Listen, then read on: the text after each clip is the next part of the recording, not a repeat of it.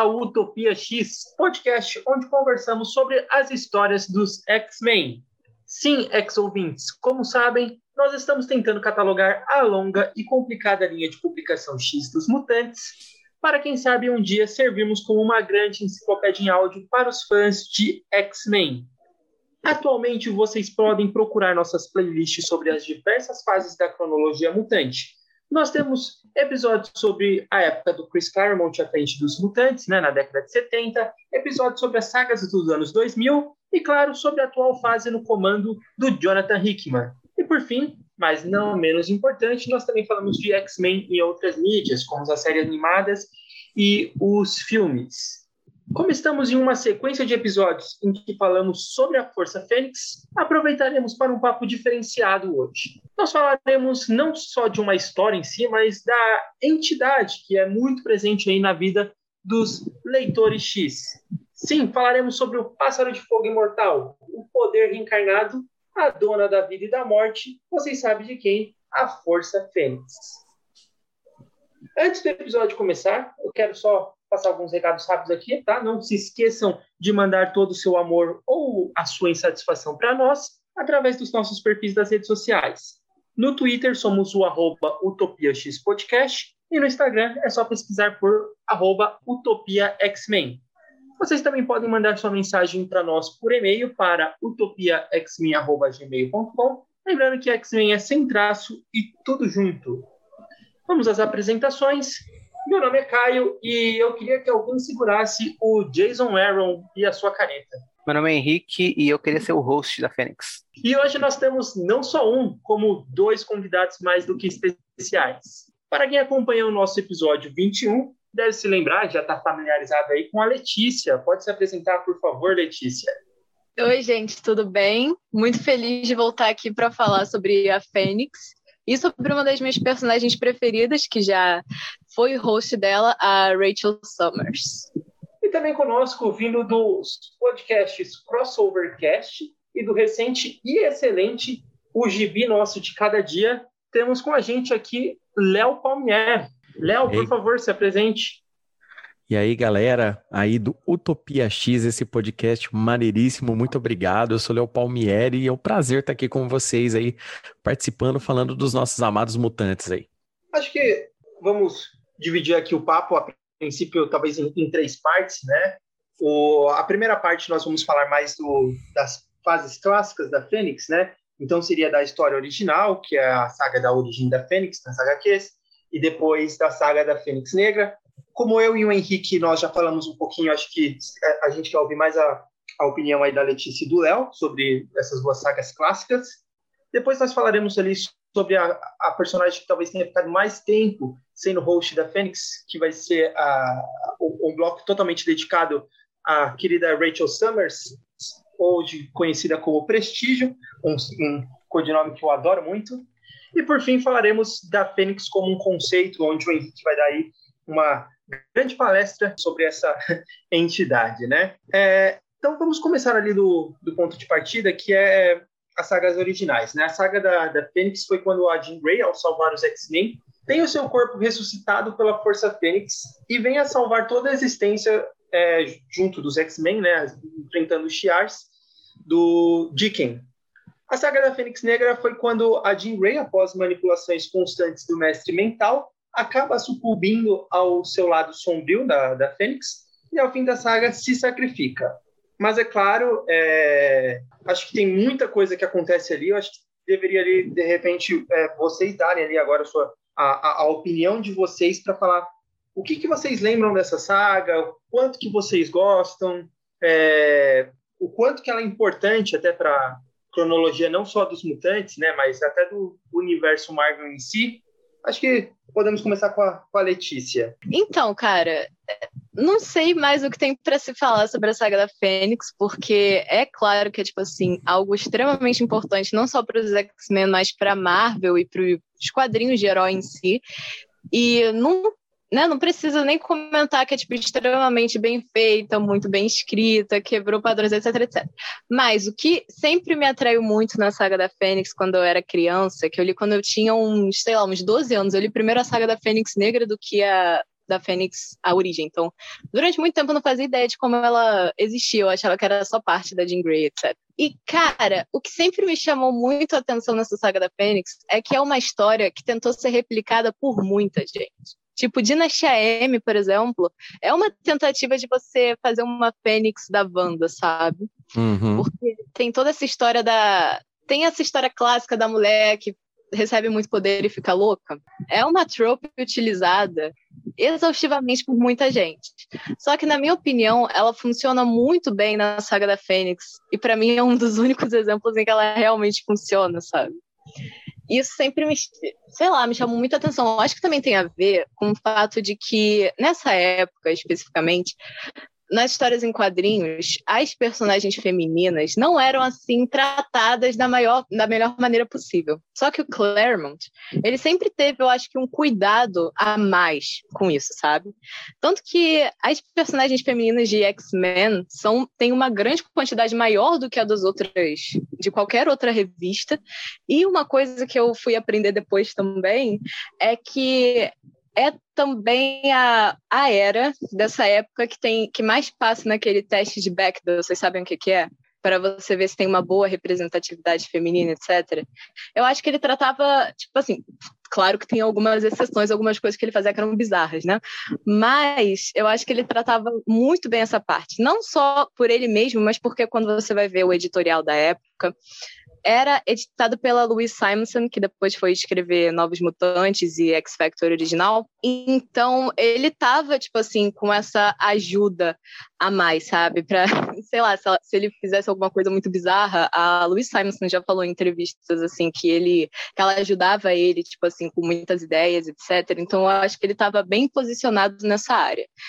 Então, fora toda a mitologia, o máximo que isso né, que a saga da Fênix teve também, eu gosto muito dessa parte é, de que realmente a Jean tem essa história toda dela ficar louca, etc. Mas eu acho que, mesmo ela sendo possuída pela Fênix, não acho que tira, tipo, o mérito da personagem, sabe? Não parece que ela só ficou louca que nem a banda. Entendeu? Mais ou menos. Tipo, ela fica. Só que depois a gente aprende que não era bem ela, etc. Tem todo aquele retcon que... da Fênix. Acho que é isso que você, que você comentou. Né? Eu acho que o, o, o grande fator ali é que a, quem realmente é, acaba ficando descontrolada, né? É a Fênix, né? A Jean, na verdade, é só o, o receptáculo que é da, da Fênix. Acho que isso talvez tenha sido meio que retratado de uma forma mais respeitosa ali, né? Diferente, é. por exemplo, do, do que como foi retratado no filme X-Men 3, né? Ai, meu Deus. Nossa, vocês vão falar de filme mesmo, velho? Nossa, deu meu, meu fígado doeu agora. e eu logo X-Men 3, né? Nossa Senhora. Fora isso, eu gosto muito tipo, da saga, principalmente da saga da Fênix Negra, porque ela apresenta vários personagens, né? Porque não é só a origem da Fênix em si, mas é a origem do Clube do Inferno, da Kitty Pride também é a primeira vez que ela aparece, né? Da, da Dazzler também, né? Da Cristal. A Dazzler também, a, a Cristal aparece. aparece também. Gente, eu acho a primeira história que ela aparece muito engraçada. É demais. Porque o Ciclope só aparece lá, você, por algum, por algum motivo, assim, você já pensou por que, que você tem esses poderes? Ela vira pra ele e fala, não. E continua assim. e o Scott todo, não, cara, então, mutante, é um negócio. Mas enfim, é, eu me divirto muito com a saga da Fênix. Apesar dela tratar de temas muito sérios, né? Quando você vai parar pra pensar, tipo, o mestre mental, cara, é um personagem bizarro, né? Basicamente é uma, uma alegoria que, eles, que o Claremont fez pra, tipo, pra abuso sexual, porque ele faz muito isso, inclusive, tipo, Inferno também tem muito dessa, desse tipo de alegoria. Sim. E eu acho enfim, eu acho muito interessante o jeito que os personagens são tratados nessa história. Porque tem muitas histórias é, que são muito boas, só que são boas por causa do plot, entendeu? Eu acho que essa também é muito boa por causa dos personagens em si, porque não ia ter o impacto que teve se a gente não tivesse tão preocupado assim é, por gostar, tipo, da Jean, do Scott, dos personagens uhum. e acompanhar eles, entendeu? Porque é uma coisa muito gradual. Porque é muito bem construído assim. Eu acho que isso é uma das vantagens de você ter o mesmo escritor no negócio durante muito tempo, porque ele ia realmente colocando pedacinhos aqui, aqui, aqui, aqui, entendeu? Para juntar para o final, entendeu? Ser tudo bem encaixado. Enfim, eu acho a Saga da Fênix muito boa muito interessante. Eu gosto muito de, é, dessas sagas espaciais, assim, que quando você vai parar pra pensar, tipo, eu não sei se é por causa dos filmes, mas geralmente quando eu penso em X-Men eu não penso muito em coisa espacial, etc. Eu penso mais é, nas histórias terrenas que eles têm. Só que a história principal é uma história que envolve muito, né, cara? Entidades, espaço, etc. Enfim, eu acho muito legal, gosto muito dos temas, gosto muito dos personagens, eu acho uma saga muito boa. Não é minha favorita, mas eu acho que é, né, tipo, o concurso do, dos X-Men. É, Enfim, é, o... é isso. Né? Bom, a, a, minha opinião com relação à, à saga da Fênix Negra, né, que está aí fazendo 41 anos esse ano, né? Olha só, 41 anos, uma história com esse nível absurdo, né? É, Falamos dela até hoje. Né, Para vocês verem a, a importância, né, do, da saga. Se a gente for pegar esse período editorial né? A, a, saga da Fênix Negra, eu gosto de chamar de a segunda vez que os quadrinhos mostraram pra gente que a coisa é séria. Primeira vez foi quando a Gwen Stacy morre, né? Foi quando a Marvel, pela primeira vez, mostrou que alguém morreu de fato, entendeu? Que foi aquela quebra da inocência dos quadrinhos.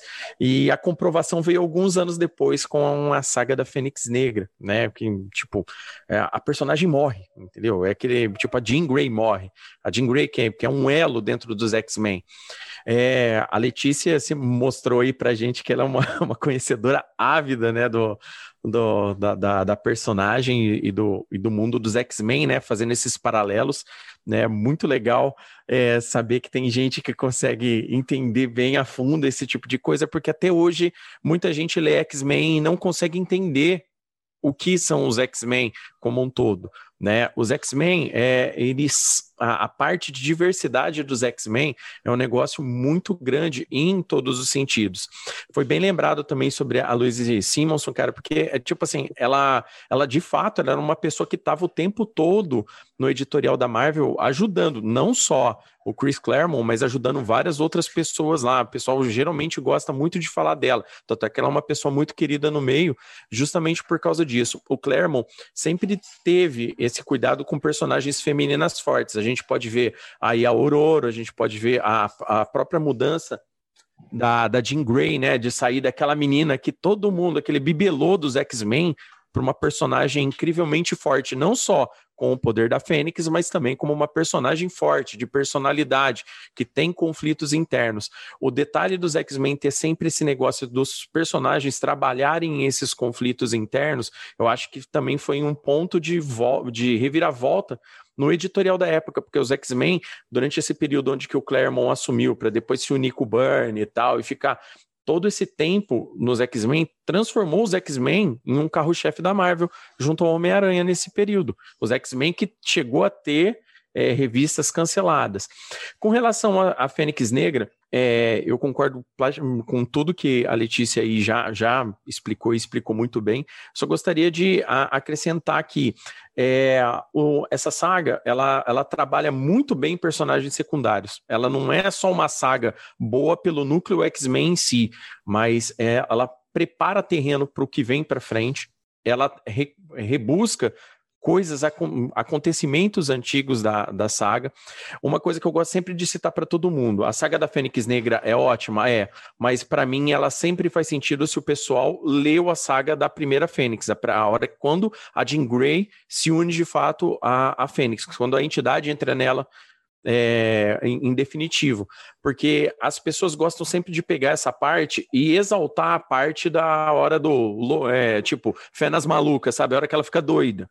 E não é bem isso que, que, que é o, o legal do esquema, porque existe um, todo um contexto para transformar ela nesse personagem altamente poderoso. O detalhe que a Jean Grey é só, ela é só um, um meio para a Força Fênix entender os sentimentos humanos. Isso mostra também que os sentimentos humanos são intensos, entendeu? A Força Fênix, ela, ela é uma, uma entidade onde que os sentimentos para ela tecnicamente são banais, mas ela nunca sentiu aqueles sentimentos se utilizando de uma outra pessoa e vendo como outra pessoa sente o amor, por exemplo, como outra pessoa sente o ódio, como outra pessoa sente que mata alguém, entendeu? É, é esse tipo de detalhe da Força Fênix, né, que é abordada na saga da Fênix Negra, causa isso totalmente diferente. Depois a gente vê aí nas histórias da Marvel, assim, em especial, várias outras personagens que os poderes deixaram elas insanas, mas nenhuma delas fez tanto sentido como na saga da Fênix Negra. Então, é, e o pessoal fica rebuscando isso o tempo todo, tenta repetir a fórmula, porque querendo ou não querendo, é o ponto alto mesmo da, da parceria Bernie Claremont, por exemplo, entendeu? Quando a gente vai citar, né? Não é minha saga preferida da dupla, também não é minha saga predileta dos X-Men, mas a importância que ela teve, entendeu? O, o, editorial forte da época, entendeu? Você vê uma galáxia inteira morrer, entendeu? É, é uma parada, tipo, pessoas morrerem, né? Seres morrendo, e o editorial ter que escolher entre, não, vamos matar personagem, sabe? Então, tipo assim, é um negócio que quando a gente para para pensar para os tempos de hoje, né, que hoje subversão de super-heróis é bacana, porque hoje é legal você ver esse monte de versão de Superman do mal, né? O pessoal acha, hoje é completamente normal, né, um, um herói ficar pistolado e sair matando todo mundo, mas naquela época não. Naquela época você vê acontecer um tipo de reviravolta, onde que aquele herói que você acompanha é, quinzenalmente, lendo gibi atrás de gibi, gibi atrás de gibi, a pessoa vai lá e se mu muda o conceito dela original, cara, é, é um marco, cara. Foi um marco e, cara, é, eu recomendo a todo mundo, cara, ler, conhece, porque faz parte, cara.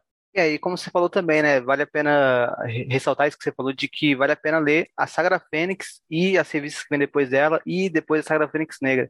Uh, eu lembro que quando uh, eu era um iniciante, assim, nas revistas dos X-Men, eu via todo mundo falando da Saga da Fênix Negra. E aí eu vou atrás para ler a Saga da Fênix Negra em si. E aí eu uhum. vejo que eu tô perdido. E aí eu paro e, e, penso, não, me indicaram errado. O ideal é eu ler um pouco antes. E aí eu fui para eu fui para onde o Claremont começou e dali eu fui em diante até chegar na, na Saga da Fênix Negra.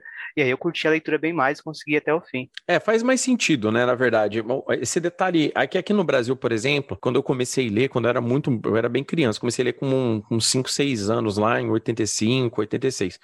Naquele período que eu comecei a ler, o editorial daqui era muito atrasado, cara, muito Sim. atrasado mesmo, assim, por causa... Hoje a gente tem a globalização, a gente está com um hiato de um ano para 11, 10 meses. Às vezes, dependendo dos especiais, aí a Panini ou alguma outra editora acaba adiantando. Ah, um especial aqui que não tem nada a ver com a cronologia, eles acabam lançando mais cedo, né? Por exemplo, a gente está vendo aí a, a Death Metal lá, a saga Death Metal, o, re, o atual reboot da DC, né, entre aspas, já sendo adiantado para cá em menos de um ano, né? Então, tipo, vai muito do, do que eles querem fazer, mas naquela época era muito demorado. Então, por exemplo, é muito legal a gente lembrar a, os ouvintes aí de como que era o Brasil né, assim, fim dos anos 80, começo dos anos 90, que era mais ou menos quando todo mundo estava tendo acesso a essas leituras, né? A gente vivia numa época de um machismo exacerbado, é, diversidade é, é, era, era você contar uma piada diferente da outra, era só isso, ninguém queria saber desse tipo de coisas, né? Só que com as histórias dos X-Men, em especial na Marvel, isso sempre já foi muito difundido. Era muito comum você ter esse tipo de, de, de, publicações pela Marvel, em sua grande maioria. E a Marvel, nesse período aí, que ela tinha esse foco, as histórias dos X-Men eram muito carregadas com, com esse detalhe da, da, do da preconceito mutante, né? Gente, eu sempre estava tendo esse tipo de coisa. Para nós aqui no Brasil, quando a gente lia esse tipo de coisa, a gente ficava, cara, mas como que as pessoas podem ter o preconceito de uns caras com os poderes tão legais, entendeu? A gente ficava pensando nesse tipo de coisa, entendeu? Hoje eu falando parece um negócio muito idiota, mas era isso que assim que a gente pensava, porque na nossa cabeça ser super-herói era legal, entendeu? Mas às vezes você ser uma pessoa diferente, ter costumes diferentes, às vezes a pessoa ter, ter ser de uma raça diferente, cor diferente, aí não, aí o pessoal já entendia o preconceito da forma que básica deles, entendeu? Mas com relação aos super-heróis, isso era muito diferente. As pessoas não viam dessa forma, entendeu? E quando isso chegou aqui, que o pessoal começou a ter esse tipo de noção, começou a, a entender como é que funcionava, e eu acho que às vezes é por causa do, do conceito da época nossa aqui no Brasil, que é um país ligeiramente atrasado em leitura, conceitos e um monte de coisas, o pessoal demorou muito. E até hoje a gente vê gente que lê X-Men e não entendeu porra nenhuma do que leu. E naquela época, com todo esse, esse contexto, esse atraso e tudo mais, pra gente que achava que super-herói era muito louco, a hora que a gente via um personagem morrer, velho, a gente ficava, caramba, velho, dava até aquela depressãozinha, sabe? Falando, porra, precisava matar. é sério, cara, porque a gente não estava acostumado a ver sempre. Hoje que a gente tem costume de ler tudo na cronologia, a gente vai lá, pega bonitinho, consegue se acertar por causa do, da da, da internet, entendeu? Que a gente, pô, isso aqui eu não tenho aqui, não publica no Brasil. Ah, vou atrás de uma scan aí para ler, para mim ficar em dia e entender o que aconteceu, por exemplo. Foi isso falando a grosso modo, né? Quem tem condição de comprar um, um, um ônibus aí americano, ou, ou, tem sempre condição de ficar em dia com qualquer tipo de publicação, beleza, mas hoje em dia tá difícil. Sim. Mas aí a pessoa se contextualiza, ela entende o que ela perdeu, e aí, pô, beleza, aí faz todo sentido. E, é, e a saga da Fênix Negra, no meu ponto de vista, se a pessoa não lê tudo isso, não entender tudo isso, não faz é, é zero sentido. Entender o porquê. Outra coisa, o Clube do Inferno é uma coisa que eu falo para todo mundo. O Clube do Inferno, eles são, muta, é, a, a, a, eles são mutantes que se utilizam de mutantes para uma dominação mundial. Falando, por exemplo, a gente pode pegar aí grupos é, políticos ou grupo, grupos revolucionários hoje em dia que fala para as minorias, que são aquelas pessoas que precisam ter uma mudança de vida, um reconhecimento, alguma coisa diferente na vida delas do que o patamar é, atual da sociedade, entendeu? Eles falam que as pessoas querem ouvir, as pessoas se unem ao ideal deles e depois para descobrir, para descobrir ou não descobrir que o ideal, na verdade, é nefasto. Na verdade, é isso que acontece com o Clube do Inferno. Toda vez que eu leio a saga da Fênix Negra, eu gosto de reler, tipo, a cada dois, três anos, eu gosto de reler. Eu meio que faço uma, uma run de X-Men, sabe? Eu paro um tempo, ah, vou reler um período de X-Men aqui e tal. Eu gosto de reler. E toda vez que eu releio essa saga, que eu vejo como o Clube do Inferno age, se utilizando da, do, dos mutantes para para coisas nefastas, eu lembro sempre de, das pessoas que usam as outras por motivos políticos hoje em dia, entendeu? Eu sei que a gente está falando de uma história de super-heróis, mas o Claremont, na época, ele queria colocar essa profundidade e muita gente deixou passar esse tipo de coisa. Uma outra coisa legal que a Letícia falou é sobre a, a, saga ser cósmica, né? Ela, ela começa aqui na Terra e depois ela vai parar uma saga cósmica, né? Como a própria saga da Fênix normal também, ela é uma saga cósmica. Esse patamar, o choque da gente ver uma, um, uma equipe de X-Men, de mutantes, que está o tempo todo agindo na Terra, lidando com os problemas da Terra, com seus problemas pessoais, com seus inimigos daqui, de repente ter que ser trocado do seu ponto de conforto, né? Eu, eu acho que para o Claremont também, no começo, eu acho que quando ele levou o editorial, quando ele pensou todo esse, esse roteiro chegar nisso daí, também eu creio que tenha sido um desafio para ele. Eu acho que ele se saiu muito bem, porque eles saíram daqui e foram lidar com os super seres é, do, do, do, do Império Shi'ar. Lá eles, os próprios super seres de lá entendiam eles como iguais, né? Como super seres também, entendeu? Então, é um. Para os próprios X-Men, você lendo, você fala que para eles é um sentimento diferente chegar em algum lugar e alguém igual a eles entender eles, mesmo que às vezes para sair no tapa, entendeu? Acabar entendendo eles. Então, eu vejo, quando eu leio a saga da Fênix Negra, eu, eu acabo vendo, captando esse tipo de coisa também. Eu acho que o, um ponto eu queria acrescentar, eu acho que tanto a Letícia quanto o Léo falaram, é, da Louise Simonson. Cara, é, é bizarro como nós, ex-fãs, nós às vezes esquecemos o quanto que a Louise Simonson foi é, importante também para os mutantes, né? Uhum. Ela não só é, ajudava o Claremont a, na época do editorial, como depois ela assumiu os Novos Mutantes. Se eu não me engano, salvo aí o, o engano, foi ali para a edição 55, 56, mais ou menos, de Novos Mutantes, né? Da, da primeira versão que tem 100 edições, e ela passou a escrever ali. E ela também começou a escrever X Factor, E, e foi até a edição 71 de, de X Factor, que aí, acho que é, é o Peter David que assume com, a, com aquela nova formação do, do X Factor. É, aquela e... que tem o. Que, que entra o Destrutor, né? Isso, que entra o Destrutor Nossa, como Eu adorava X Factor, cara. Nossa. Aquela, aquelas, aquelas edições são, são legais, dá um, um, um humor ali para a uhum. revista. É, só que a gente esquece o quanto que a Louise Simonson também é importante. A gente tende a lembrar muito do, do Claremont praticamente como um deus mutante, né? Uhum. e a gente esquece da, da Louise Simonson. A Louise Simonson, inclusive, ela é responsável por convencer o Chris Claremont a, em, em Massacre de Mutantes a fazer um crossover entre as três revistas, né? O X-Factor, uhum. Os Novos Mutantes e o Fabulosos X-Men. Foi ela que convenceu o Claremont a fazer o crossover, e aí isso virou algo que, que vendeu muito e virou praticamente ali rotina na cronologia mutante, a cada um ano, dois anos, ter ali um crossover de todas as revistas, e como o Léo falou, eram os carro-chefes da Marvel ali, então vendiam demais, né? Então era só um ponto ali uh, fora da, da história da Fênix para que eu queria comentar. Então, posso falar mais um pouco aqui da Louise Simonson, já que a gente está rasgando seda para ela? Sim, sim, claro. Pode, por favor. Então, cara, o que eu tava pensando, porque eu sempre ouvi esse lance do Claremont ser tipo o cara que inventou tudo, meu Deus do céu, ele criou, entendeu?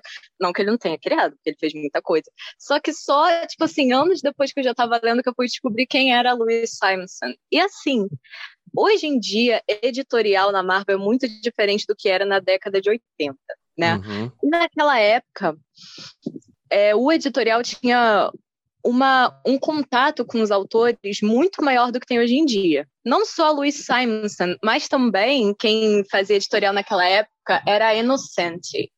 Também uhum. era editora do. Quando ela, quando a Louise Simonson virou tipo mais para a parte da escrita, a Innocente que ficou mais na parte editorial do Claremont. E cara, elas já falaram isso em entrevista e o Claremont também já falou que muitas das coisas que tudo que ele fazia, ele tinha que tipo assim consultar elas e falar, tipo assim, elas ajudavam ele a criar as histórias, é tipo, porque ambas falam que ele só chegava com um monte de ideias assim, tipo, ah, porque eu quero espaço, eu quero pássaro do espaço. Eu quero o clube do inferno, etc, etc, e aí tentava fazer alguma coisa, entendeu, apresentável para passar. Sem falar que naquela época o como é que é o nome? Eu ia falar diretor da Marvel, mas assim, o chefe, o chefe da Marvel na época, o Jim Shooter, é, Jim era um Shooter. cara assim, é meio. Como é que eu posso dizer? Ele era bronco. É. Ele era. Ele, ele era bronco, todo mundo fala, é. E o Claremont, a gente sabe que era um cara bem polêmico pra época, né, cara? Tipo, todas as coisas que ele queria colocar nos quadrinhos dos X-Men, etc. Então, elas que tentavam, tipo assim, deixar as coisas é, passarem que naquela época tinha também aquele negócio de censura, né? Do... Tinha o Comic Code Authority, o Comics Code Authority. Uhum. Então, tinha toda essa importância da, delas na, na editoria, que eu acho que é muito apagado hoje em dia, porque a gente tem hoje em dia a ideia de editoria muito diferente do que era naquela época. E, hum, assim, cara, a Louise Simonson, ela fez muita coisa, maluco. Ela tem muita gente que não percebe, mas ela que criou o Apocalipse também. Ela que criou uhum. o, o Arcão. Ela criou o Cable. Ela criou ela fez, cara, ela fez muito. Ela criou coisa. o Cable, ela criou o Cable para depois o Rob Life estragar ele, mas tudo bem. ela ela escrevia, tipo assim, ela que escreveu X Factor, ela escreveu muitos, muitas histórias importantes de Novos Mutantes. Ela que escreveu a, a morte do, do Doug, né? Do, é Cifra em português? Deve ser, né? Isso, é, é o Cifra, é. Então, assim, e nessa época da saga da Fênix, tem toda a história de que o Claremont meio que queria matar a Jean. Eu não sei essa história direito, assim, é, tipo, queria matar a Jean porque ela tinha ficado muito poderosa. Né? Não, o Jean Shooter, na verdade, ele queria. É, na verdade, é, na verdade, essa parada acontece porque, assim, é, desculpa, viu, Letícia, interromper. é só para contextualizar. O que que acontece? Na verdade, assim como você citou, o Claremont, ele chegava, assim, com as ideias, com aquela bagunça, né? Porque imagina a cabeça de um cara que, que tinha ideias o tempo todo, estava empolgado ainda mais nesse período, ele estava bem empolgado. Ele ainda Sim. tinha que ficar meio que, que brigando com o John Byrne, porque o John Byrne ele meio que exigia algumas coisas, sabe? O John Byrne era um desenhista em ascensão na Marvel, o negócio estava muito grande. E nos anos 80 a gente sabe que, tipo assim, é, tanto o traço dele quanto o traço do George Pérez na DC eram uns traços mais assim, mais bem definidos, que tinham mais detalhes, aquela parada toda. Então era meio complicado. Quando o Claremont chegou com todas essas ideias ideias. E, e durante todo aquele editorial, como a parada foi andando até chegar naquela parte que a Força Fênix vai lá e destrói aquela galáxia, quando eles mostraram esse resultado pro, pro Jim Shooter, ele falou assim: ó, eu vou deixar passar, mas vocês vão matar essa mulher na próximo, no, no próximo número. Aí, aí, o pessoal, não, mas espera aí. Ele falou, não, como é que vocês querem terminar? Só que eles não conseguiram encontrar uma forma de terminar diferente isso. Então acabou meio que passando, né? Então foi por isso mais ou menos que aconteceu que o Jim Shooter foi lá e falou, não, beleza, eu deixo passar. Vai ficar assim, ela super poderosa, enfrentou os amigos dela, beleza, matou a galáxia e tal, só que beleza, vocês matam ela no próximo número. Assim. Na cabeça deles, na verdade, não podia ter um, uma personagem que era considerada super heroína que teria matado, teria cometido um genocídio, né? Por mais é, que não tenha sido. Eles falaram é. que era demais. É, porque, tipo assim, eles achavam que tinha que ter uma retribuição, que, tipo assim, pra, é, por causa do Comics Code Authority também, tinha muito desse detalhe. Se você pesa a mão num negócio, você vai ter que compensar meio que em outro, para quê? Para não tomar multa, para número ser cancelado, para não tomar processo, aquele monte de coisa que existiam com os quadrinhos daquela época. Então, uhum. a partir do momento que, que a galáxia. Porque, assim, eu fico pensando assim, a gente vê isso acontecendo de uma forma desenhada nos quadrinhos, mas imagina lendo o roteiro principal na primeira vez, como é que foi para eles, porque o que foi para ele não foi o desenho em si primeiro, vai vai para ele o roteiro para ele aprovar. E, e, desse detalhe, como que foi, imagina como é que, às vezes era na cabeça deles, como é que isso deveria acontecer, teria a visão, quem sabe, daquela luz pegando naqueles seres todos que morreram. E eles não desenharam dessa forma, mas poderia, na cabeça do cara, ter passado assim, e o negócio ser muito pior. Então ele falou assim: ó, cara, vamos ter que compensar, né? Ela se tornou uma vilã e agora ela vai ter que pagar no próximo número. Entendeu? Mais ou menos assim que, que funcionou a, a parada toda. É, mas depois teve meio que o contrário, né? Porque ele não queria que a Jean voltasse originalmente. Isso, não, é, exatamente. Não. Aí ele tinha criado a Madeline Pryor, toda aquela coisa. Só que aí, se eu não me engano, era Louis Simonson que gostava da Jean e não gostava da Madeline. Eu sempre chamo de Madeline, mas eu sei que é Madeline. E um, o Claremont gostava dela e não queria que ela ficasse, tipo assim, muito vilã. Tanto quando você vai ler Inferno, a parte que o Claremont escreve, a, a Madeline é muito mais, tipo, é, você simpatiza Humana, né? mais com ela do que quando é a Louise Simonson. Porque quando é a Louise Simonson é, tipo, essa mulher é o demônio, ela veio pra cá pra acabar com a gente. Entendeu? Uhum. E na parte do Claremont é tipo, não, porque você tem que ver por, por, outro ângulo, etc. Eu acho isso muito, muito interessante, assim, que depois ele, real oficial, ficou com esse negócio de que a Jean nunca deveria ter voltado, que isso estragava a história, tanto que nem foi ele que escreveu, né? Quem ficou escrevendo o X-Factor foi, foi a Louise Simonson. Uhum. Enfim, é isso, gente. Eu acho muito interessante essa, essa parte. Foi ela também, ela que editou a, a saga da Fênix, né? Todo, todo esse lance. Eu acho importante falar dessas coisas também, tipo, do, da contribuição que a Louise Simonson teve, porque esse é o run principal, né, do, dos X-Men. E fora ela, eu acho que só, tipo assim, o Alan Davis em Excalibur também foi contribuiu bastante, mas ela contribuiu, tipo, bem mais para todos os títulos, quase, né? Uhum e como escritora. Então, como é uma história, tipo assim, sobre a Jean, a Fênix, etc., eu acho legal colocar também a parte da vida real, em que realmente tinha né, uma mulher que estava ajudando Claremont a fazer todas essas coisas, sabe? Porque ela e a Inocente são muito, muito, muito apagadas, tipo, por tudo que elas fizeram, porque elas escreveram muita coisa, cara. A Inocente também escreveu o X-Men algumas histórias. Ela criou o Mojoverso, a Spiral, Longshot, etc. E escreveu um run muito clássico do Demolidor também. Mas elas são muito apagadas. E às vezes, tipo assim, por exemplo, eu, deve ter, tipo assim, várias outras meninas é, ouvindo o negócio, mas eu achava, tipo assim, eu não conseguia é, ver tanto, tantas histórias que eram escritas por né, mulheres nessa época. E elas duas foram, tipo assim, muito importantes para trilhar esse caminho, porque hoje em dia tem várias mulheres que escrevem, né? Uhum. No Hoje em dia nos X-Men tem, tipo, a Tini Howard, tem ali a Williams e tal. E naquela época tinha elas, só que muita gente, tipo assim, acaba apagando o que elas fizeram e a gente lembra de, tipo, Rob Liefeld, tá ligado? Isso é muito escroto, cara. cara, vou... deixa muito.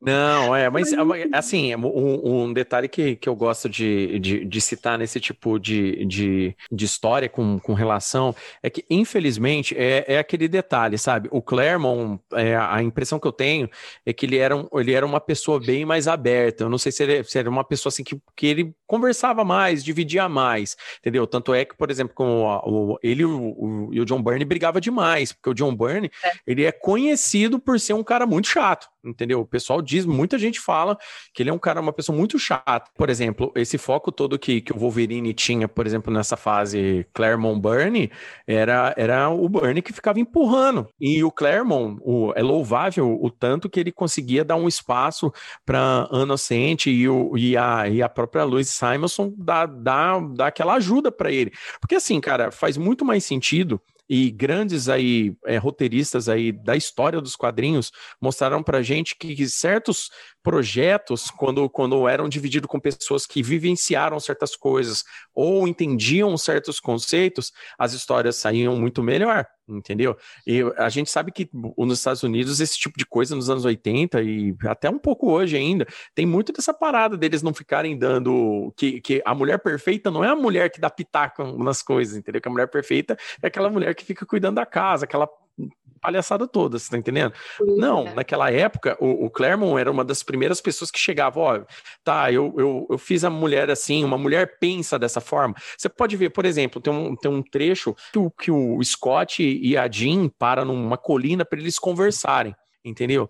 E onde que o Scott vai pensar, eles conversam só em pensamento, entendeu? Mas eles mostram como, por exemplo, um casal com problemas internos precisam se resolver para a vida continuar, entendeu? Tanto é que é a partir dali que eles pensam em se casar, tal. Vocês devem lembrar dessa parte. Sim, sim. E, e aí o uhum. que acontece? Todo esse conceito, agora você imagina, você acha que o Claremont chegou do nada e pensou todo aquilo, como uma mulher se sentia nesse momento, com aquele monte de coisas. E o, e o Claremont conseguia trazer isso para os quadrinhos, mas com a ajuda do, da Louise Simonson, da, da nossa, e qualquer outra mulher que aparecesse lá que pudesse dar uma dica para ele. Eu recomendo aí para todo mundo, quem quiser checar aí na Marvel os trabalhos da Inocente e da Louis Simonson não só na edição, né? Já que vocês leram Claremont dos X-Men, elas estão lá sempre. Mas como escritoras, eu recomendo pra caraca, porque elas escrevem histórias muito boas. Pra mim, principalmente, é Inocente, porque ela é, tipo, minha favorita, assim. Ela escreveu a do Long Shot. Enfim, eu recomendo muito, gente. É muito bom.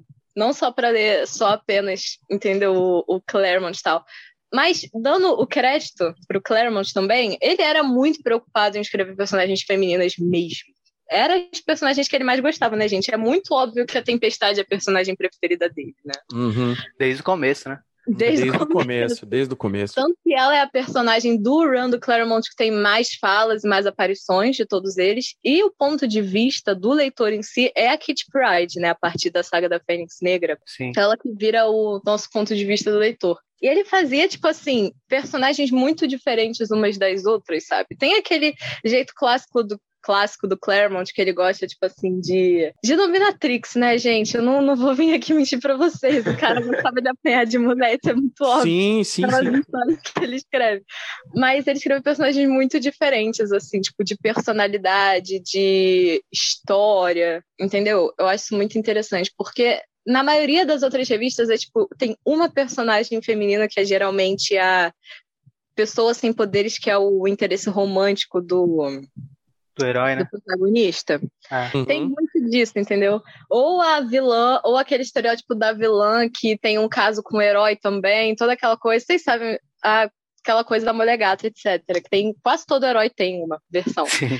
Mas, mas ele estava muito preocupado em realmente colocar, tipo, as personagens femininas. Tanto que não só a Jean acaba virando, tipo assim, a pessoa mais poderosa, tipo, da história, a Tempestade acaba virando a líder dos X-Men, mas até nos outros, é, nos outros títulos, tipo a Dani Monstar, nos Novos Mutantes, que, tipo assim, uhum. é colocada para ser a próxima líder, etc.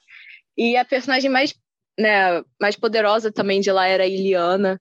Então tem muito esse, essa preocupação Só você, no Clube do Inferno também tem, tipo, a Emma Frost. Ele vai colocando mais personagens femininas ao, ao longo de, do quanto ele vai escrevendo. Ele realmente presta muita atenção nisso. Sempre foi uma coisa que ele quis colocar, sabe? Ah, a própria Calisto, se você for parar dos Murlocs, Sim, entendeu? Eu adoro Calisto. Puta merda. Também é uma personagem que, tem, que é muito diferente, tipo, do que você tá habituado a ver em história em quadrinho. Tipo, demais, assim. Tudo dos Morlocks, mas ela principalmente. Então, é isso, ele era muito preocupado com essas coisas. Não só com, tipo assim, mulheres, mas ele colocou, colocava personagens é, de outras etnias e tentava colocar bastante coisa, né? LGBT. Só que o Jim Shooter tinha essa regra de que não podiam ter gays na Marvel. Ele que criou isso, by the way. Foi ele que fez essa regra. Nossa. E é, e o Claremont virou, basicamente falou, isso é um desafio, porque assim, o homem escrevia tanto subtexto, cara, em X-Men. Exatamente, é o, que, é o que eu citei agora há pouco. É, quando você vai lendo, você vai pegando essas nuances do, do Claremont, né, e o, e o Jim Shooter, ele é conhecido por ser bronco mesmo, um cara, é. um cara meio, meio, ah, a regra é essa, sabe, não tinha muito muito detalhe, a regra de compensação ficava valendo o tempo todo. Se você pegar é, é, revistas do Aranha da época também, tinha muito Demolidor da época, tinha muito desse tipo de coisa.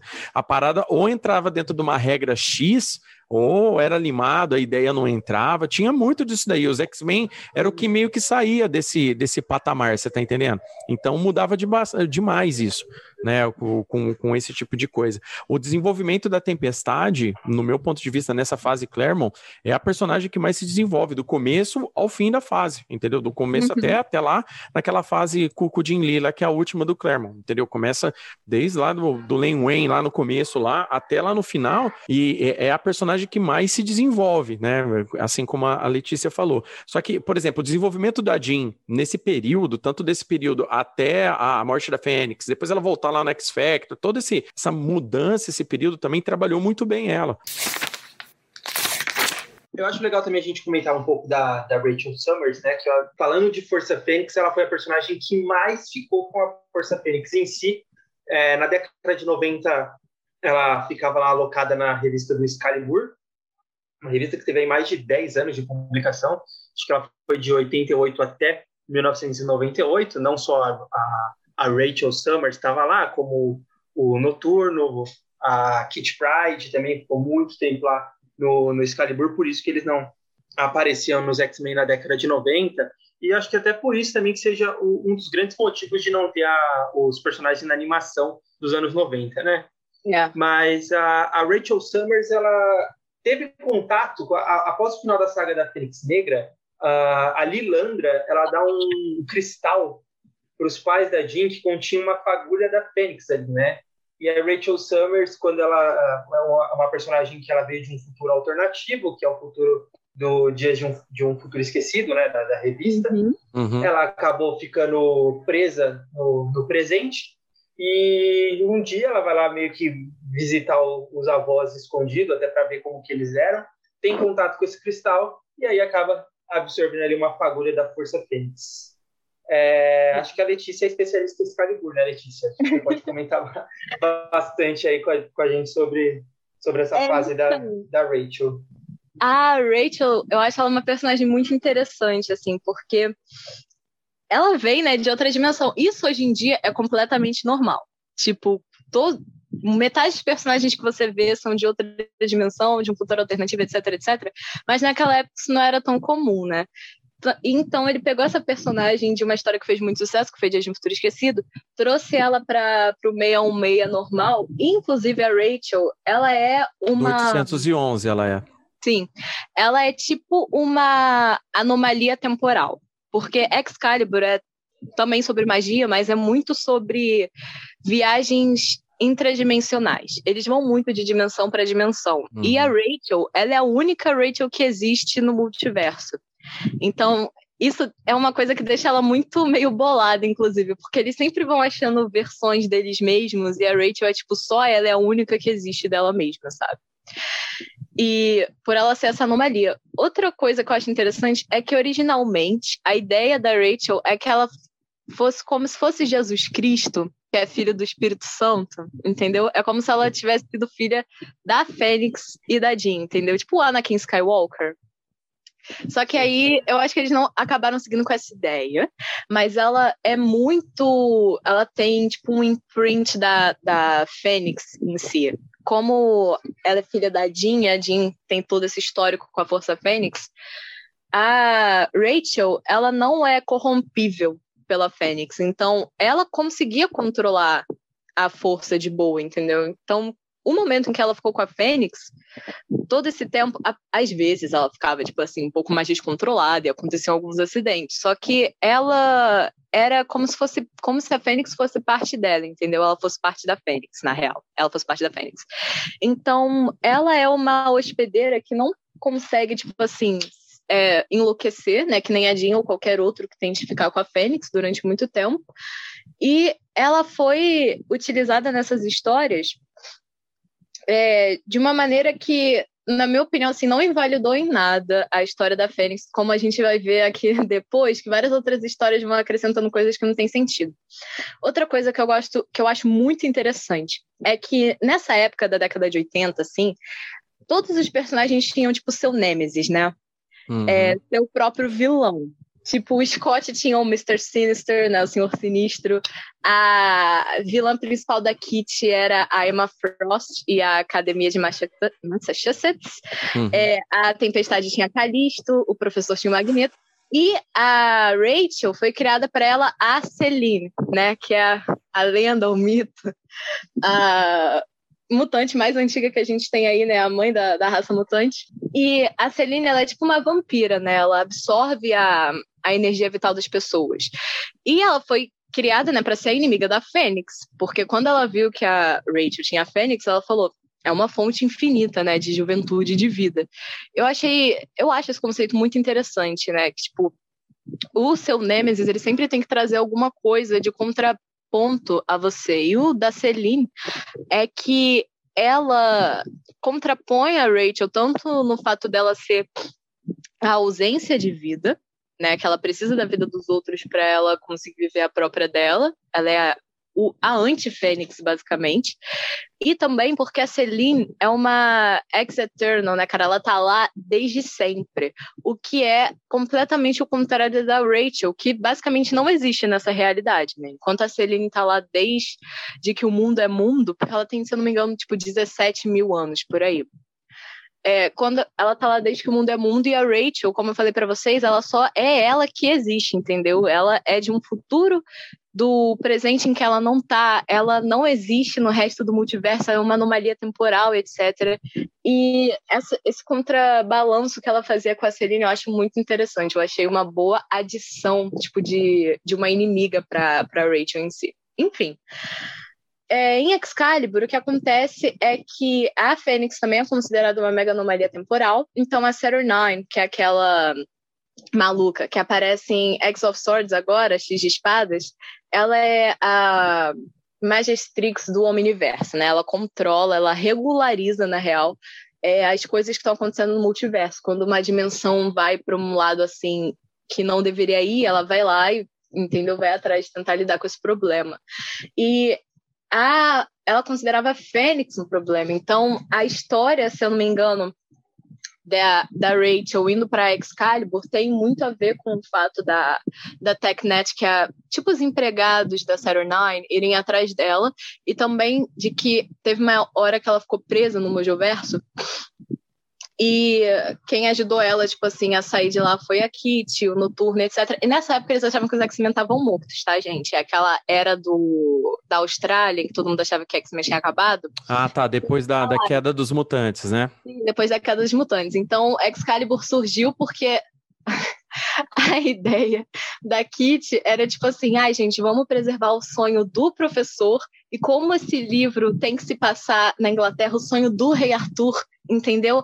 De igualdade entre as pessoas. Só que aí a gente viaja é, em outras dimensões e etc. E aí o Capitão Britânia e toda a galerinha de Excalibur falou: Caraca, genial! Nunca tinha pensado nisso. E aí eles formaram Excalibur. Enfim, a Rachel fica bastante tempo em Excalibur, né, até o final.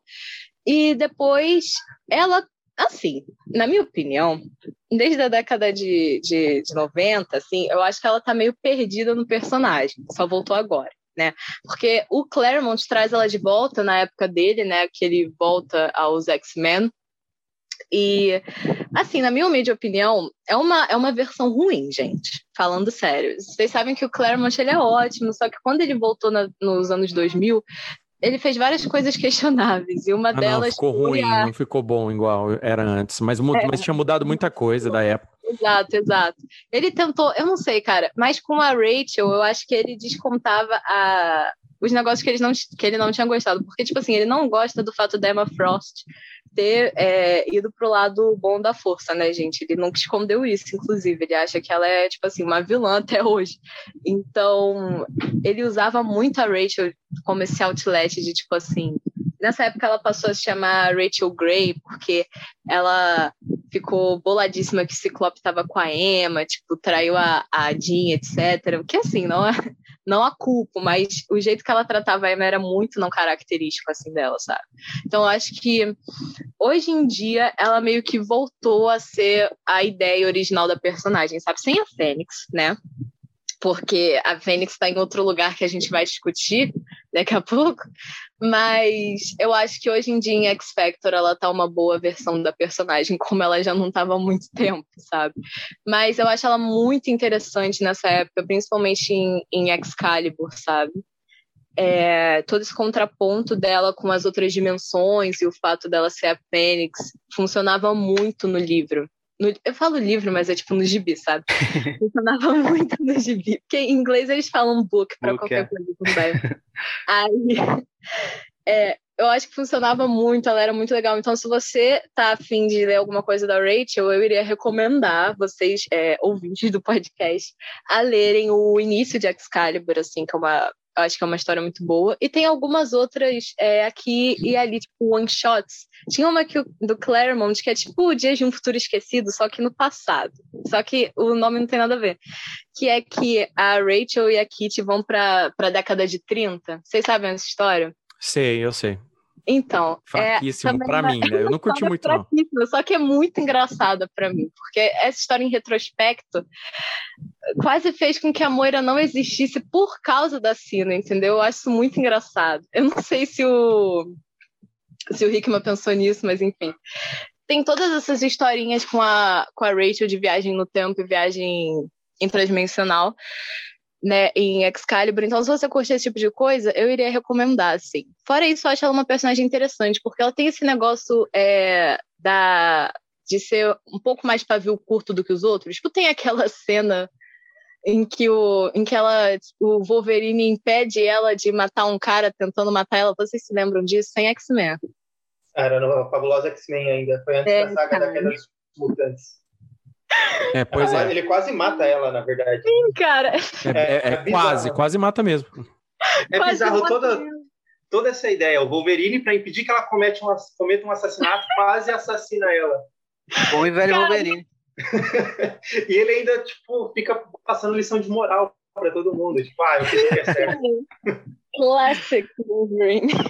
Enfim, é muito engraçado isso. Mas é isso que eu tenho para falar, tipo assim, da história da Rachel e da Fênix. Ela é uma host que seria, tipo assim, perfeita se ela não tivesse sido jogada completamente de escanteio, sabe? E aí criassem, tipo assim, o Kid Omega. Eu não quero falar sobre ele, gente, mas Essas criações que fizeram depois, sabe, para o host da mas, mas eu acho que eu acho também, o, o Letícia, que o, o, efeito anos 90 no, no, editorial da tanto da Marvel quanto da DC, por causa do efeito Image também, eu acho que pesou muito, sabe? O pessoal não tava mais querendo saber que de personagens com profundidade. Eles queriam personagens com músculo onde não existia e trabuco com 500 cano que não faz sentido nenhum, entendeu? É, tanto que o Cable virou o irmão Summers eles... principal. Exatamente, eles não estavam afim de trabalhar uma personagem com a mesma complexidade que a Rachel trazia, entendeu? E naquele, pelo menos não estava vendendo gibi nesse nível, né?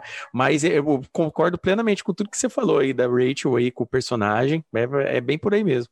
Pois é, cara. Os anos 90, eles têm um efeito gigante até hoje, cara. Se você era popular naquela época, você continua vendendo hoje em dia. Assim. Então eles vão continuar colocando você. Eu acho que é muito por um efeito também de que uh, os quadrinhos se renovaram, renovaram a fase de, de fãs assim, a Marvel renovou a fase de, de fãs de década em década, nos anos 60, para os anos 70, nos anos 80, nos anos 90. Uhum. Só que nos anos 2000 não teve tanto esse efeito. Até acho que tam, também por conta da revolução digital, tem internet, tem outras coisas para entreter a galera que Sim. fez com que os quadrinhos não fossem tão populares e, tipo, uh, renovou pouco. Acho que até renovou, a gente até aqui é um, um exemplo disso, mas uh, não renovou tanto quanto nas outras décadas. Então, um dos últimos novos públicos de quadrinho foi o que cresceu lendo nos anos 90, né? Então acho que também por isso que a influência dos leitores dos anos 90 e do que, do que era legal nos anos 90 ainda pesa tanto hoje em dia. Não, sim, também porque era o ápice, né, cara? Foi a maior época de vendas aí, no início é. da década de 90. Naquela então... época também tinha, tinha um pouco da acessibilidade também, que é, tipo assim, a gente pegava aqui, a gente comprava muitos quadrinhos com, com um preço um, é. um pouco mais acessível, então, para a gente naquela época, até era fácil a gente ler tudo que estava saindo, né? A gente escolhia, por exemplo, uma super equipe. Eu li muito X-Men nesse período. Então, tipo assim, eu gostava muito de ficar acompanhando. Por mais que a tendência editorial estava mudando, eles estavam tirando essa, essas, essas, essa, esse trabalho pessoal do personagem ser mais profundo para os personagens mais brucutus. Só que para a gente estava meio que normal, porque a gente veio de uma época, nesse período, era muito pós-Guerra Fria.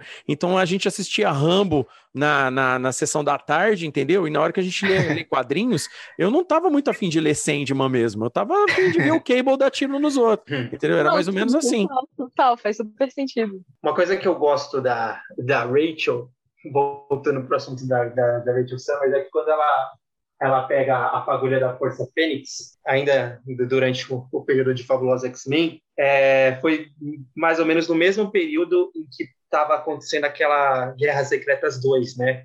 Que é muito ruim. É. Nossa, e, do Beyonder, né? Nossa, Deus me livre. O Beyonder estava na Terra e, e ela foi lutar contra o Beyonder, né?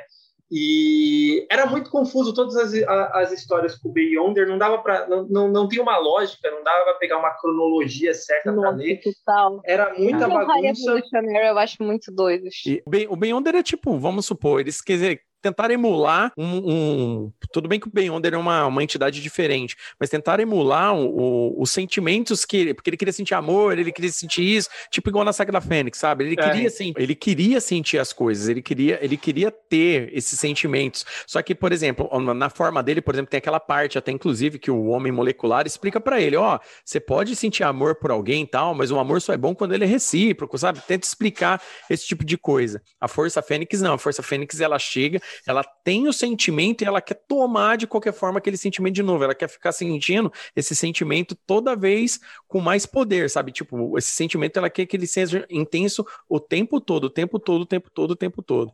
É, é porque como ela tem a relação primordial dela é com poder, né? Então faz sentido ela se relacionar com outras coisas que aparecem para ela, da mesma maneira como ela se relaciona com o poder, né? Uhum. Então ela pega essa questão, quando ela começa a sentir alguma coisa muito forte, ela quer mais e mais, assim como ela quer poder. Então é, faz todo sentido essa reação na Fênix, né?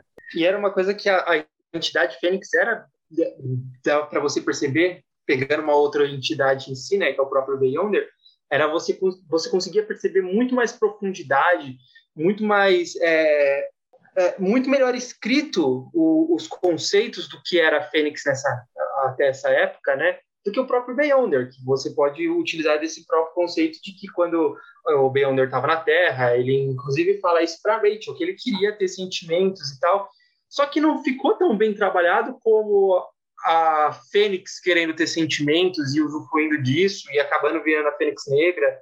E é muito difícil a, a galera tentando pegar o mesmo conceito com outro personagem não conseguindo trabalhar tão bem quanto fizeram com a, com a Fênix. Até porque o Beyonder ele foi criado para numa saga que era para vender boneco, né? Então, e a Fênix foi um negócio desenvolvido de fato. Então é difícil não tem mesmo. muito como comparar. Cara, o a, como é que é o nome? A Bumbum a Dinamite, ela parece com Beyonder, não é? Sim.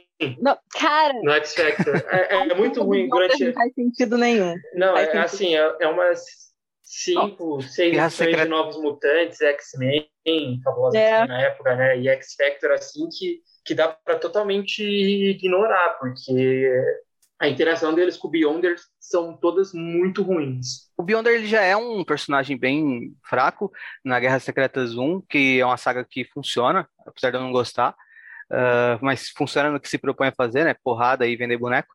Mas o Beyonder na, na Guerra Secreta 2 é, tipo, parece uma, uma paródia dele mesmo. E aí depois, muitos anos depois.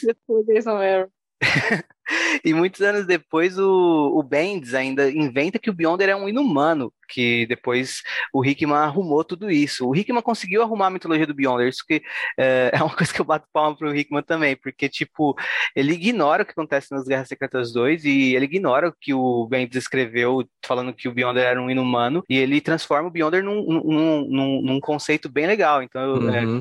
é, eu recomendo Guerras Secretas do Hickman e todo o run dele dos Vingadores, que ele organiza o Beyonder numa Ótima raça. saga, cara. Ótima sim, saga. Sim, Bom, então agora eu vou falar um pouco sobre a Força Fênix como, como conceito, como entidade, né?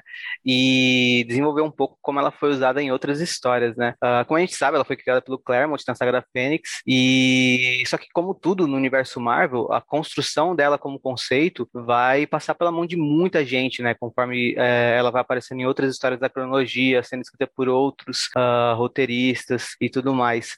Vale mencionar que uh, duas histórias que dialogam dialogam bem com o conceito da Fênix na saga da Fênix Negra. Uma é no. Eu vou deixar linkado, listado depois na descrição do episódio todas essas histórias, para quem tiver curiosidade, mas uma é numa edição de Marvel Presents, uh, acho que é 32, não sei, mas enfim, é, que mostra uh, o trauma da Jean com quando ela era criança e uma amiga dela morreu e ela viu a amiga dela morrendo e ela sentiu a morte da amiga dela porque a mente das duas se conectou no momento do, do acidente e isso foi que o que chamou o que chamou a atenção da Fênix para Jean, né? Uma das coisas que explica a conexão da Fênix com a Jean. Essa história é uma história em preto e branco, escrita pelo Claremont, desenhada pelo Buscema, que é, é eu não gosto, mas é, é, interessante nesse sentido. E outra, é, teve uma revista, Classic X-Men, que republicava as histórias do, do Claremont, as primeiras histórias do Claremont nos X-Men, republicava essas histórias no final dos anos 80. Para quem tinha chegado nos anos 90, a revista dos X-Men, visto toda popular, sentido toda a popularidade do, do time e queria ver as histórias clássicas deles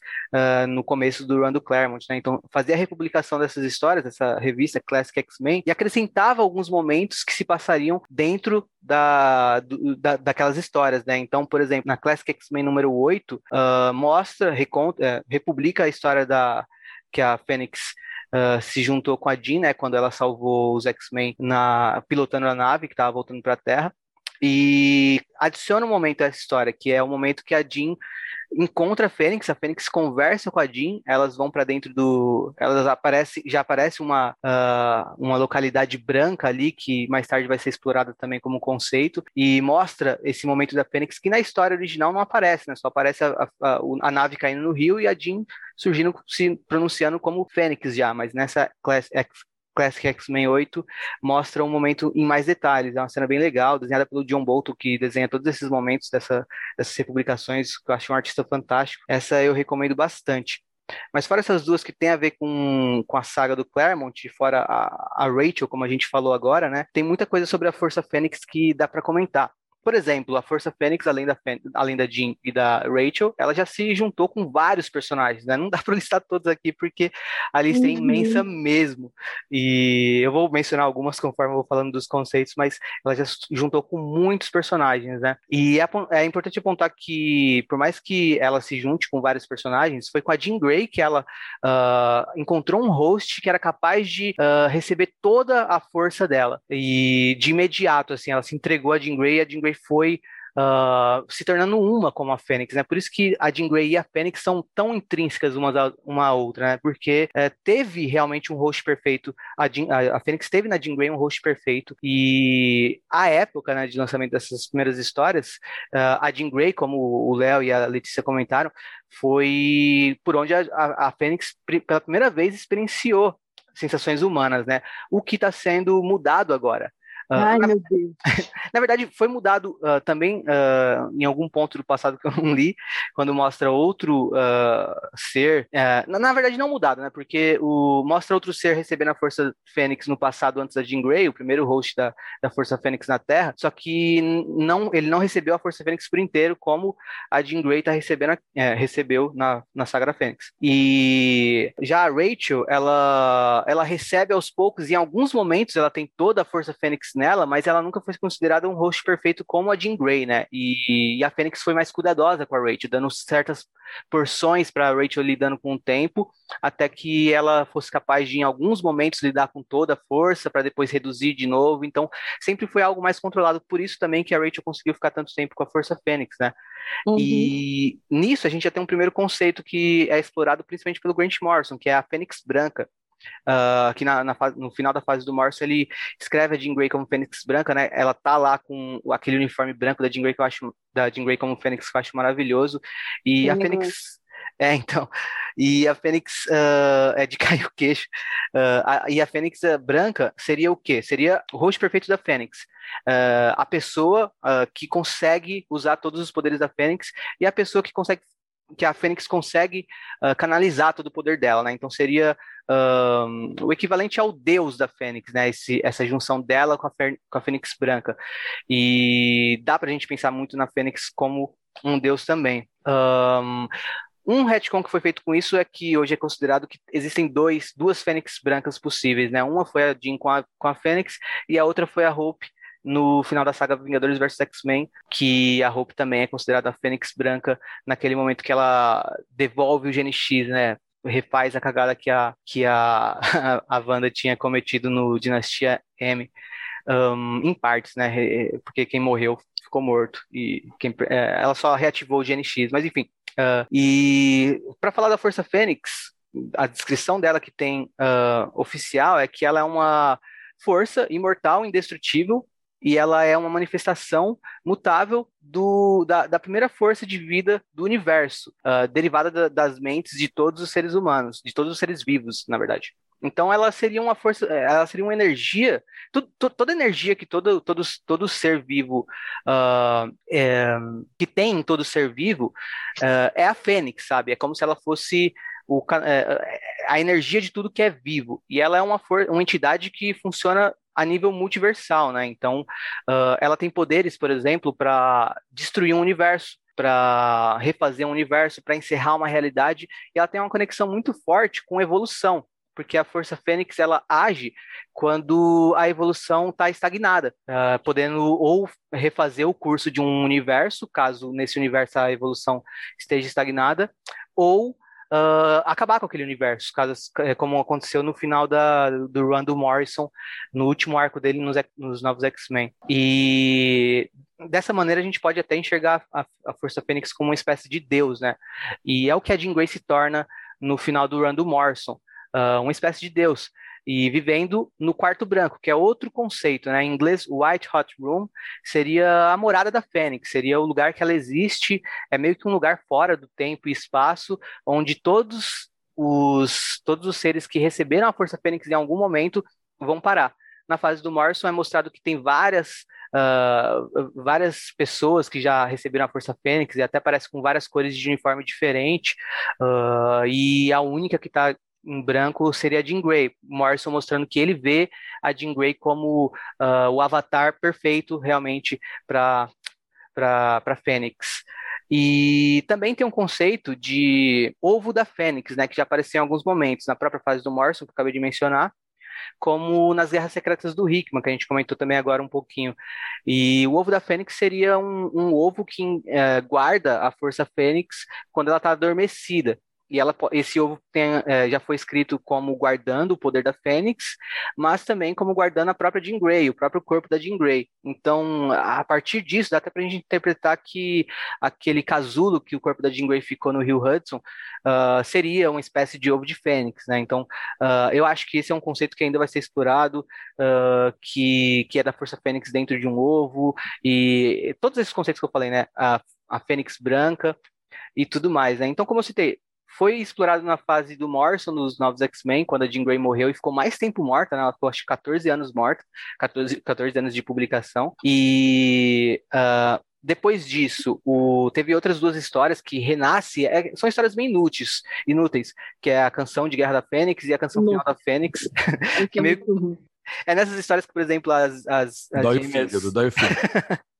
as gêmeas Stafford e a Emma Frost uh, recebem a Força Fênix e são bem inúteis, eu não recomendo a leitura mesmo, porque uh, não valem de nada, só elas começam de um ponto e retornam ao mesmo ponto, então foi só para vender revista na época, uh, e aí já tem um exemplo de, da Força Fênix sendo usada de uma maneira bem banal.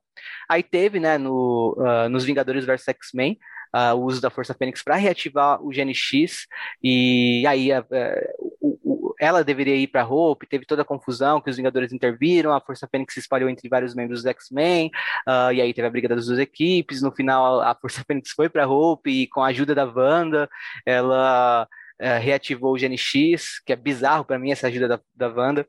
Uh, posteriormente, a Força Fênix foi utilizada também com a Jean Grey do passado, na fase que os X-Men do passado ficaram no presente, ideia genial do Bendis e do Fera. Uh, e aí mostra a Jean Grey do passado tentando se preparar para não receber a Fênix, para evitar receber a Fênix, ou seja, para evitar que a gente lesse a saga da Fênix Negra, acho um erro. Mas também tem a ressurreição da Fênix do Ciclope. Se vocês lerem as sagas que ressuscitam a Fênix, a, a Jean Grey e o Ciclope mais recentes, né, de 2018, 2017, 2019, mais ou menos nessa época, os dois personagens foram ressuscitados. Uh, tem envolvimento da Fênix, o Ciclope é ressuscitado com a fagulha da Fênix que é instaurada no coração dele. Uh, a Jean Grey uh, a gente descobre que todo esse tempo que a Jean Grey estava morta, a Fênix estava preservando ela, o que ecoa também a fase do Morrison, a ideia do Morrison de que a Jean Grey, a Fênix preserva o corpo da Jean Grey porque é o corpo mais capaz de receber ela. Então, tem todas essas aparições da Fênix nessas histórias, algumas muito ruins, outras questionavelmente boas ou não, e algumas que eu gosto bastante, outras que eu gosto um pouco. E mais recentemente, o Jason Aaron começou a usar bastante, começou a brincar bastante com a Força Fênix. Primeiro no run dele do Thor, uh, onde a Força Fênix foi pro Kid Omega, né, o Quentin Quire, e teve um diálogo da Thor com a Força Fênix. Ele começou ali a estabelecer uma conexão entre o poder do Mjolnir e da Fênix. E agora, na fase dos Vingadores dele, ele também está usando a Força Fênix. Os Vingadores estão brigando para receber a Força Fênix. Algo que eu vou criticar aqui, mas uh, assim, eu não consegui ler. Eu tentei ler a fase do, dos Vingadores do Jason Aaron. Eu não gostei de jeito nenhum, então foi muito difícil para eu ler. Uh, então eu vou analisar, não, não vou, não vou Uh, traçar a qualidade ou não da história em si, porque eu não li, mas uh, eu, eu, me vejo uh, da, numa perspectiva que eu consigo falar se eu acho o conceito bem utilizado ou não pelo que eu já li. E ele basicamente está fazendo os Vingadores duelar para receber a Força Fênix, e ele fez também algumas modificações no passado da Fênix. então, antes da Jean Grey, lá na, sei lá, Idade da Pedra, a Fênix veio à Terra e já existiam mutantes, então ele também mexe na mitologia mutante. tem muito retcon sendo feito dentro dessa fase dos Vingadores do Aaron. Outra coisa que a Fênix, isso está tá em desenvolvimento ainda, isso pode ser Uh, melhor explicado ou até desmentido, mas a, o que tem atualmente é que a Fênix é a mãe do Thor. Então, isso explicaria o Thor. Cara, Deus me livre, velho. Deus me livre, cara. Depois o pessoal me pergunta, tipo assim, off, desculpa. Não, depois beleza. o pessoal me pergunta, depois o pessoal me pergunta. ah, Léo, por que, que é você pode ler? Marvel? isso e mais aquilo? Por que, que isso e mais aquilo? Ah, você só quer ler coisa do passado. Cara, não é por mal, te juro. Eu tento ler, eu tento.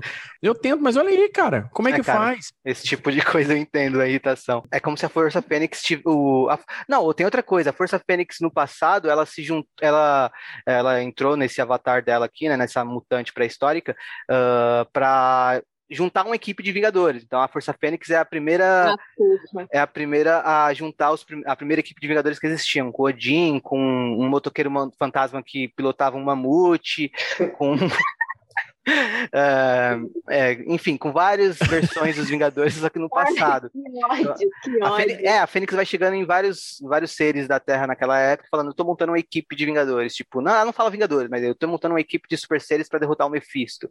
E aí ela vai juntando, e aí o Odin se apaixona por ela, e aí ela fala pro Thor. É legal que, que o Demolidor bate no Mephisto, né? Tipo, a Fênix tá juntando.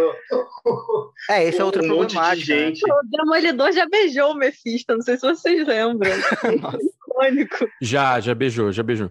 Não, é. A Força Fênix sozinha pode dar conta do Mephisto, sabe? Então ela criar uma equipe para mim é bizarro, mas até aí eu vou, eu vou dar uma. Uh, eu gosto do Jason Aaron escrevendo Thor, sabe? Mas não tanto assim como no começo. Eu acho que a fase dele no Thor uh, começou muito boa e decaiu. Mas enfim, para terminar. Uh, é isso que o Jason Aaron tá fazendo com a Força Fênix agora. Ela já se ligou com a Echo e já misturou a mitologia da Fênix com a mitologia de um pássaro trovejante, que é uma mitologia da, uh, dos, uh, dos povos indígenas norte-americanos. E, uhum. enfim, ele está fazendo uma farofa louca com a Fênix na, no run dos Vingadores, e eu acho que isso justifica a ausência do, do uso da Fênix no, na, na saga Roxbox, né, no House of X e uh, Powers of Ten, e eu acho, eu, eu, tenho a impressão de que o Hickman quer usar a Fênix, ele usaria a Fênix porque ele usou a Fênix na, na saga uh, Guerras Secretas, foi quando o Ciclope meio que virou uma Fênix Branca. Uh, fica, fica a interpretação do leitor e tudo mais, só que, que é inclusive um momento muito fantástico da saga. O, ele é, você pensa que o jogo vai virar, porque é o Ciclope com a Fênix, ele faz discursos maravilhosos, porque é o Ciclope, ele faz discursos maravilhosos. Só que aí o, o, o Doutor Destino mata ele, é um dos pontos que eu gosto da, da saga, mas, uh, mas enfim, o, é basicamente essa loucura toda que está sendo feita com a Fênix atualmente. Uh, eu queria saber a opinião de vocês sobre não só isso, mas sobre uh, como vocês veem a reutilização de conceitos que foram consagrados em histórias clássicas e, e por escritores clássicos ser reutilizado às vezes de maneira bem banal, às vezes de, com, com sua importância. Eu acho que na saga dos, das Guerras Secretas do Hickman foi utilizado com sua devida importância. Eu acho que o Morrison usou com, com respeito e com importância. Uh, só que às vezes é usado de maneira bem banal. O Jason Aaron coloca, por exemplo, no final dos Vingadores, no final do Thor deles, dele, uh, a, o Wolverine com a Força Fênix lutando contra o Thor, só um lance de tipo massa veístico mesmo, tá ligado? Para impressionar e tudo mais. Uh, enfim, eu queria saber o que vocês acham dessas reutilizações, se quando vocês veem uma apresentação de uma história assim, vocês sentem interesse de ler, ou sentem interesse de parar de ler completamente, se vocês já curtiram alguma história que reutilizou a Força Fênix, principalmente dos anos 2000 para cá, e como vocês veem tudo isso. Ai, cara, eu não tenho nem palavras para falar o que, que o Jason Aaron tá fazendo, cara. Quando eu vi essa notícia de que, tipo assim, a Fênix era mãe do Thor, eu fiquei tão. É impossível que eles vão deixar isso passar, mas eles deixaram. É muito absurdo, cara. É muito absurdo que ele tá Tipo assim, não só porque é uma história importante e tal, mas é porque não faz sentido nenhum no próprio universo Marvel, sabe? De tudo que foi estabelecido da Fênix, da importância que ela tinha. Agora é Wolverine, Vingadores da Fênix, etc. Ele pegou um conceito, tipo, dos X-Men e colocou nos Vingadores para fazer os Vingadores continuarem a serem relevantes, tá ligado? Muito difícil isso. Mas eu não sabia de toda essa parte de que a Fênix estava no passado criando criando o primeiro time de Vingadores. Cara, isso é tão errado. Em tantos níveis diferentes, assim. Eu tô, eu tô chocada ainda com a história toda que você contou, maluco. Meu Deus. Então, eu não gosto muito do Jason Aaron, não escondo isso. Eu acho que ele não escreve personagens, eu acho que ele escreve paródias dos personagens, entendeu? Porque ele, eu não sei, cara, ele não coloca, tipo assim, eu sei que todo mundo fala que o Thor dele é ótimo, etc. Eu não li o Thor dele, mas as coisas que eu li dele, parece que ele só faz, tipo, a paródia do que ele tá escrevendo. E esse negócio da Fênix parece mais ainda que isso, sabe? Enfim, é, a gente descobre que o Thor é a criança que a Fênix nunca pagou pensão. Muito terrível isso. Não é, cara. A Fênix também gosta mais do Scott Summers do que do Odin. Genial, velho. Ela ficou com o Odin e com o Scott e falou: Cara, Scott é muito melhor, muito superior. É... Enfim, eu acho tudo isso muito terrível, cara. Não é nem porque, ai meu Deus, saudosismo e tal, mas é só porque é uma história ruim, entendeu? Reutilizar o conceito de Bo Morrison fez isso, o Hickman fez isso, entendeu? Mas do jeito que ele tá fazendo, era mais fácil você criar outro tipo de, de entidade para sua própria história. Só coloca a Fênix porque, tipo assim, vai vender mais coisas, sabe? Vai chamar o público você fazer uma loucura dessas, sabe? Para as pessoas verem. Também achei hilário o conceito do, do no motoqueiro fantasma pilotando mamute, cara. Que, que sensacional. Mas enfim, eu acho que a única coisa boa que pode sair dessa parte do Jason Aaron é se algum dia eles convidarem o Thor pro almoço de domingo da família, Summers, na Lua. Ia ser muito engraçado se ele chamasse todo mundo. Tipo, o Mr. Sin o Sr. Sinistro com certeza ia aparecer. Tipo assim, atrás de um. Trazendo uma torta, né? É, é Vocês sabem é, Toma Lá da Cá, do, do Miguel Falabella? Aham. Uhum. O Mr. Sinister é tipo a, aquela síndica. síndica que você fala o nome ela aparece do nada. Ele é assim, ele ia ser tipo isso. Cara, é muito, é muito coisa, cara, é muito ruim, muito absurdo. Eu, eu gosto do conceito da Fênix, eu acho, como você falou, concordo com você que, tipo assim, o, o Morrison usou muito bem, o Hickman usou bem também. Só que tem essa essa parte de gibi que realmente acontece em que as pessoas só pegam conceitos e fazem o que quiserem com eles, sabe? Isso já aconteceu com todos os, os conceitos que um dia foram importantes. Vocês estavam até falando antes da gravação do Galactus e tal, as coisas vão perdendo a importância com o passar dos anos. Né? Acho que com todos os personagens isso acontece. Mas com, tipo assim, a Fênix em si, que não é nem personagem, é um conceito, fica mais bizarro ainda, né, cara? Porque a gente tá acostumado a ver ela no conceito X-Men sempre a ver com a Jean Grey, etc. E aí, do nada, eles pegam todo essa, esse retcon da Fênix com os Vingadores, da Fênix com Odin, Fênix mãe do Thor, Fênix mãe do Thor, caras. Enfim, é isso. Eu, eu acho muito terrível essa história. Eu tentei ler também, foi lá no Read Comics Online, né? Pra não financiar esse tipo de, de coisa. E, cara, é muito é muito terrível. Até as roupas são piores. Quando você, só você vê que a Fênix prefere muito mais os X-Men do que os Vingadores, porque as roupas dos Vingadores da Fênix são terríveis. Mas do Quinteto Fênix são muito boas, cara. Eu adoro os designs deles, são muito bons. Enfim, é isso, gente. Falem aí, porque eu não tenho mais o que falar sobre, sobre ah, o Jim não, mas, pô, bacana.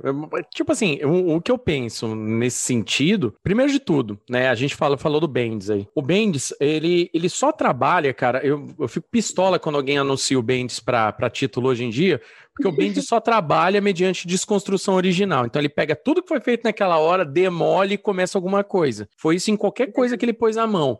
E ele acertou, no meu ponto de vista, só com Vingadores a Queda, até hoje, no meu ponto de vista. Desculpa aí os fãs do Bendis, tal, mas, mas, me desculpem, daí pra frente. O Bendis, já, já que a gente tinha comentado de Nemesis, o Bendis é minha Nemesis. o Bendis, cara, é, é assim, eu acho que certas coisas, gente, é que nem, é que nem eu falo, né? Eu não tenho essa parada de Decenalta, de Marvete, eu não tenho nada dessas paradas. Eu leio tudo que vem na minha frente, entendeu? Então, cara, a parada é a seguinte: um, esses personagens, esses caras que trabalham dessa forma, rebuscando as coisas, é, desconstruindo tudo, no meu ponto de vista, me cheira muito com, com aquela, aquela parada assim: ah, cara, eu preciso causar um impacto. Eu vou pegar uma run aqui, eu tô, vou fechar não sei quantas edições aqui, eu preciso. Aí o cara vai lá num negócio que já está estabelecido, que está tudo bem e quer chocar a sociedade. Ah, não, eu vou trazer cinco. O que pode dar errado? Trazer cinco mutantes do passado dos anos 60 para agora, entendeu? O que, que pode dar errado? Nada, né? Só que aí dali para frente você vê até onde chegou. Embora eu tenha, eu tenha até curtido, achado bonitinho e tal, tudo que todo desenvolvimento dessa, dessa fase depois ficou uma porcaria, cara, com relação à própria Jean Grey, entendeu? A própria Jean Grey que ele o jeito que ela é, não adianta nada você pegar uma Jean Grey que no passado era de um jeito editorialmente e trazer para uma Jean Grey de agora e fazer ela agir como uma Jean Grey do futuro, entendeu? Cara, não fazia o mínimo sentido aquilo que o Bendis escreveu. Agora, quanto a utilizar a Força Fênix várias vezes, eu acho assim que cada vez que eles mexem na Força Fênix, cada vez que eles alteram alguma coisa na Força Fênix e aquilo se torna um retcon, invalida muito do que foi feito no passado com a Força Fênix entendeu? Eu acho legal, por exemplo, esses conceitos. Ah, ela vive entre o. Ela foi criada entre o não existir e o existir, por exemplo. Isso daí é legal, para a gente entender o nível da extensão do poder. E esse é o tipo de retcon que, no meu ponto de vista, é legal, por quê? Porque esse é o retcon que contextualiza a Força Fênix, não muda o que aconteceu com a Força Fênix. Vocês estão entendendo? Quando é, trabalha, quando os roteiristas trabalham esse tipo de coisa, para mim, tá ok, sem, sem problema nenhum. Não vou achar ruim os caras fazerem, por exemplo, ah, existe um composto, por exemplo, na, no soro do super soldado do Capitão América, que esse composto tinha determinado item. O composto é diferente, os resultados são os mesmos. Se os resultados foram os mesmos, não tem problema para mim. O problema é quando eles ficam re, é, rebuscando isso várias vezes. Só eu, só eu fiz, eu contei aqui na mão, não sei se eu errei, mas só de mudanças com a Força Fênix enquanto vocês estavam falando eu contei mais de 12 mudanças. entendeu? mais de 12 mudanças. É uma parada que, tipo assim, beleza, a Força Fênix, a gente já sabe que ela é fodona. Porra, mas até virar mãe do Thor, gente. Pô, é. sabe? É um negócio que, no meu ponto de vista, já é, é, aquele. Tipo assim, é que nem eu falo, tem roteirista que às vezes dá certo com uma ou outra história e depois o, o cara quer ficar tirando leite da pedra até onde não dá mais entendeu? E o cara se sustenta durante muito tempo, durante muito tempo. Algumas pessoas já chamam o cara de visionário. A gente sabe que hoje em dia é assim, né? O é. cara chocou a sociedade, ele vira visionário do nada. Eu não vou citar nomes, mas o cara vira visionário. Do nada o cara vira visionário. Pô, nossa, nossa, super diferente essa subversão, hein? Nossa, cara, nossa, tipo, descobriu o Alamur agora, sabe? Os caras é desse jeito. Então, é muito complicado quando a gente vai vendo que os caras, eles querem esgotar uma fonte antiga que já foi trabalhada, retrabalhada, já teve conceitos, já teve aquele retcon há 20 anos atrás, há 10 anos atrás teve outro retcon, 5 anos atrás teve outro retcon. É que nem, é que nem eu falo, eles poderiam trabalhar personagens novos, no meu ponto de vista, trazendo novos conceitos, atualizar tudo isso, cara, na boa. Eu já tô de saco cheio de ver Força Fênix, na boa. Eu tô de saco cheio. A hora que o cara fala, nossa, um poder imaginário tá chegando. A hora que o cara fala, é a Força Fênix, eu desanimo na hora, na boa. É que nem eu estava conversando com o Henrique esses dias na internet sobre, sobre essa nova fase dos X-Men. Ela começou muito promissora, mas agora ela chegou num negócio agora que, no meu ponto de vista, o Hickman já, já entrou no LSD. Entendeu? ele tá mais pare... ele tá na boa, ele tá mais próximo do Scott Snyder lá escrevendo o Batman do que qualquer outra coisa. Quando a gente compara, por exemplo, a gente pega aí, a gente falou do Grant Morrison aí, por exemplo. O Grant Morrison, quando ele vai escrever alguma coisa, em, em, na sua grande maioria, eu, eu não acho ele assim, top, topster, igual todo mundo aí gosta de endeusar ele, entendeu? Mas ele gosta, pelo menos, de se contextualizar do que foi feito no passado, para que o, o, que ele mexer dali para frente não se torne retcon atrás de retcon, atrás de retcon, atrás de retcon, atrás de retcon. Por exemplo, a ideia da Fênix Branca que ele colocou, ele não mudou muita coisa. Na verdade, ele, ele colocou um, uma contextualização para nós entendermos melhor a Força Fênix. Aí, beleza. Tá, tá, tá tudo ótimo. Agora, a partir do momento que a Força Fênix começa a interagir com o Minjonir, então, cara, é, é, são coisas que você fala, cara, mas o que, que tem a ver, velho? Sabe? Você fica pensando nesse tipo de coisa. O Mark Wade, por exemplo. O Mark Wade é um cara que conhece muito o universo Marvel, muito o universo DC, mas profundamente. É um cara que. Sim anos e anos de conhecimento de qualquer editora, é, talvez até qualquer outra coisa por fora quando ele vai escrever alguma coisa, a contextualização dele, o trabalho que ele vai fazer, se ele vai mexer alguma coisa do passado, é só para te colocar mais informações sobre aquele passado que não vai alterar nada no futuro. O que andam fazendo ultimamente, é, às vezes aí, é, Jonathan Hickman tá fazendo agora, você pega aí Tom Taylor, esses caras aí mais da atualidade, eles pegam coisas muito do passado e ficam trabalhando e colocando novidades que vão alterar o futuro daquilo. Chega a hora, tem, tem uma hora que eu fico pensando, pô, a Força Fênix parou de ser uma força que pegava um hospedeiro, sentia tudo pelo hospedeiro, para se tornar, cara, mãe de um deus, você tá ligado? Pô, tudo bem, é uma força, uma entidade X, pá, pá, mas, cara, sei lá, é igual a Letícia falou aí, pô, ela não paga pensão, pô. Cara, é o filho que ela menos gosta de longe. Cara, é complicado. Então, minha opinião é isso. É a mesma coisa com filmes, entendeu? Que, que a gente tava dando risada aí. Cara, mas o, que nem a Força Fênix, tem tanta história dos X-Men que eles poderiam ter adaptado.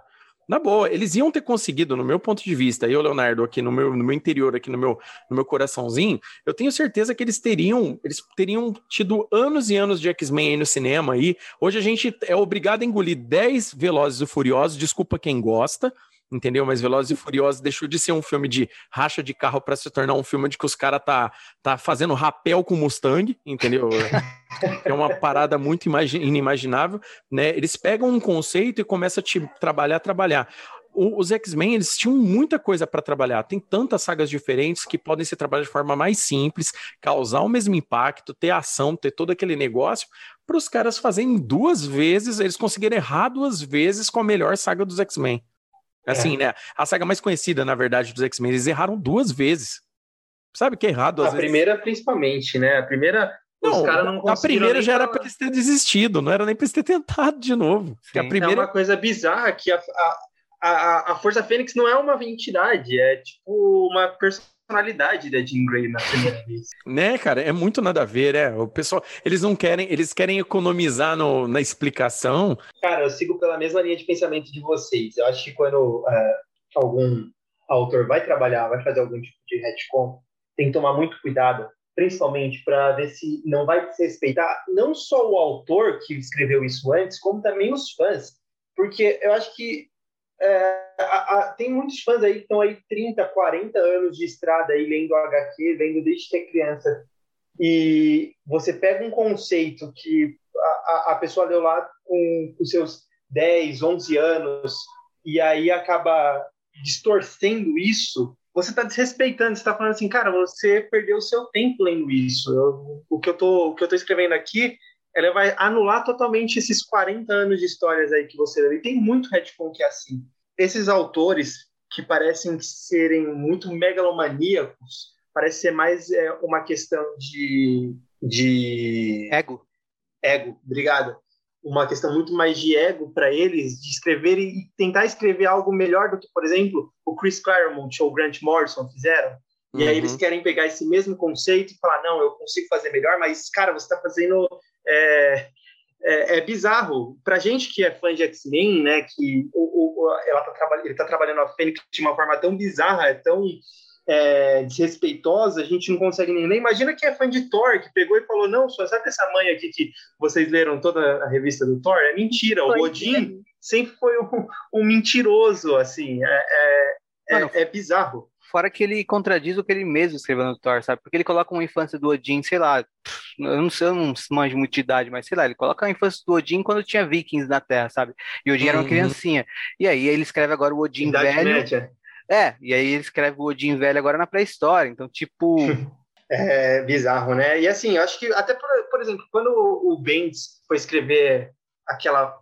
Eu vou falar porcaria da saga Vingadores vs X-Men. É, não é, é vergonha, não, cara. Não é vergonha nenhuma falar, não. É isso aí mesmo, uma bosta. É. O, o, a, é uma coisa até que a Letícia falou com a gente no último episódio que ela participou, que, cara, os Vingadores estavam incomodados que a Força Fênix ia vir para a Terra, mas a Força Fênix sempre esteve na Terra e os Vingadores nunca ficaram incomodados, sabe? Você pega é a base falei, da sua cara. história, é a base da sua história fraca e, e os caras são megalomaníacos para fazer retcons em cima disso.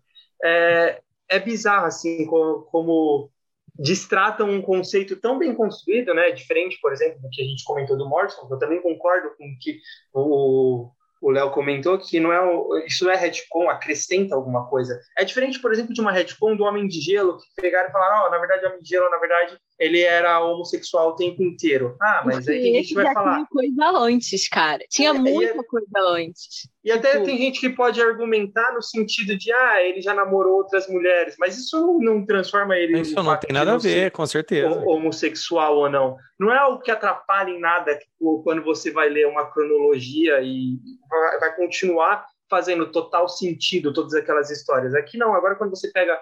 Se, se uma pessoa que está começando a ler agora, ela pega para ler essa história que está saindo aí do torneio dos Vingadores os caras tentando pegar a Força Fênix para eles, é, e depois vai ler alguma coisa antiga, se interessa pelo conceito que ela é uma coisa antiga, não vai fazer, não vai bater, vai ficar confuso na cabeça da pessoa, né? Então, eu acho que isso é desrespeitoso não só com os autores, como também com os, os leitores.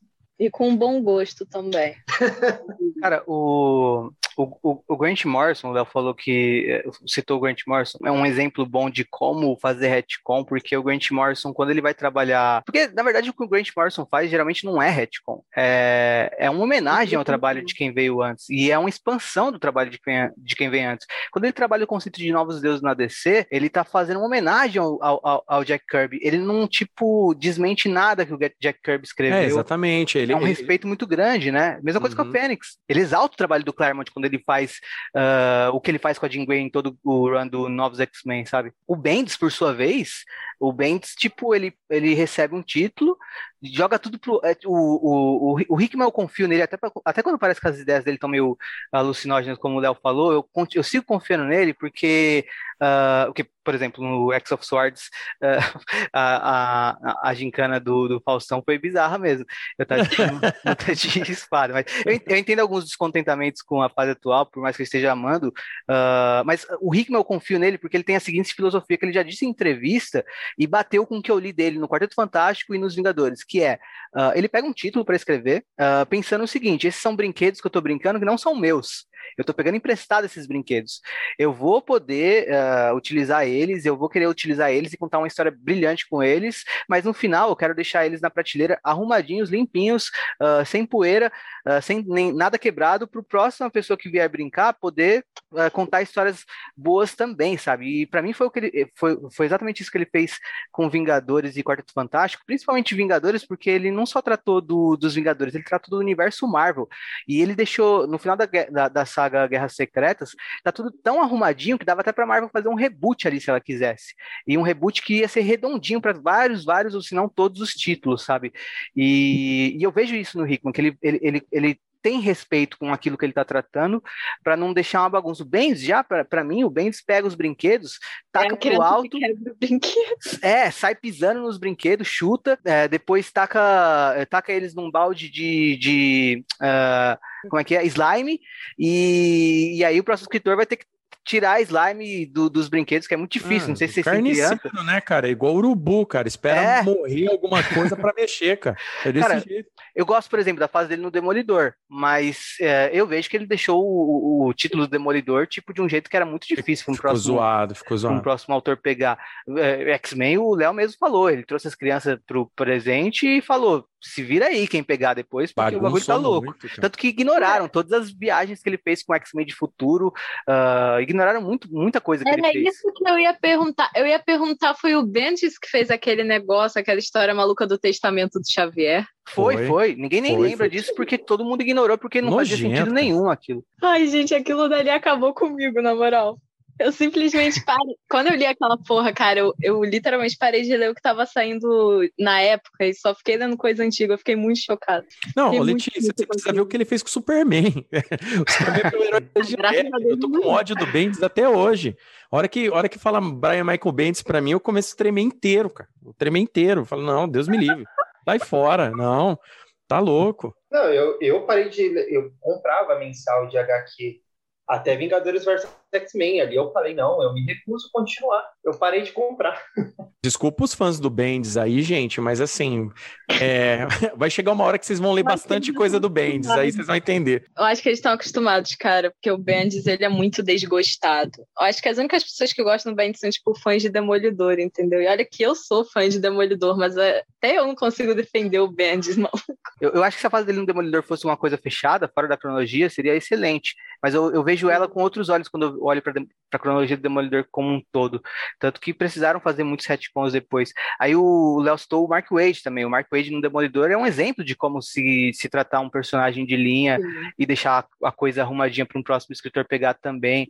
Uh, mas enfim, eu acho que, é, acho que é basicamente isso, né? Tipo, acho que todo mundo aqui concorda que uh, é importante é, é, importante ter renovação até em conceitos que já foram feitos ou acréscimos, mas desde que respeite, né? O que veio antes, e principalmente se o que veio antes são coisas tão boas, como a Sagra Fênix, que a gente está comentando aqui.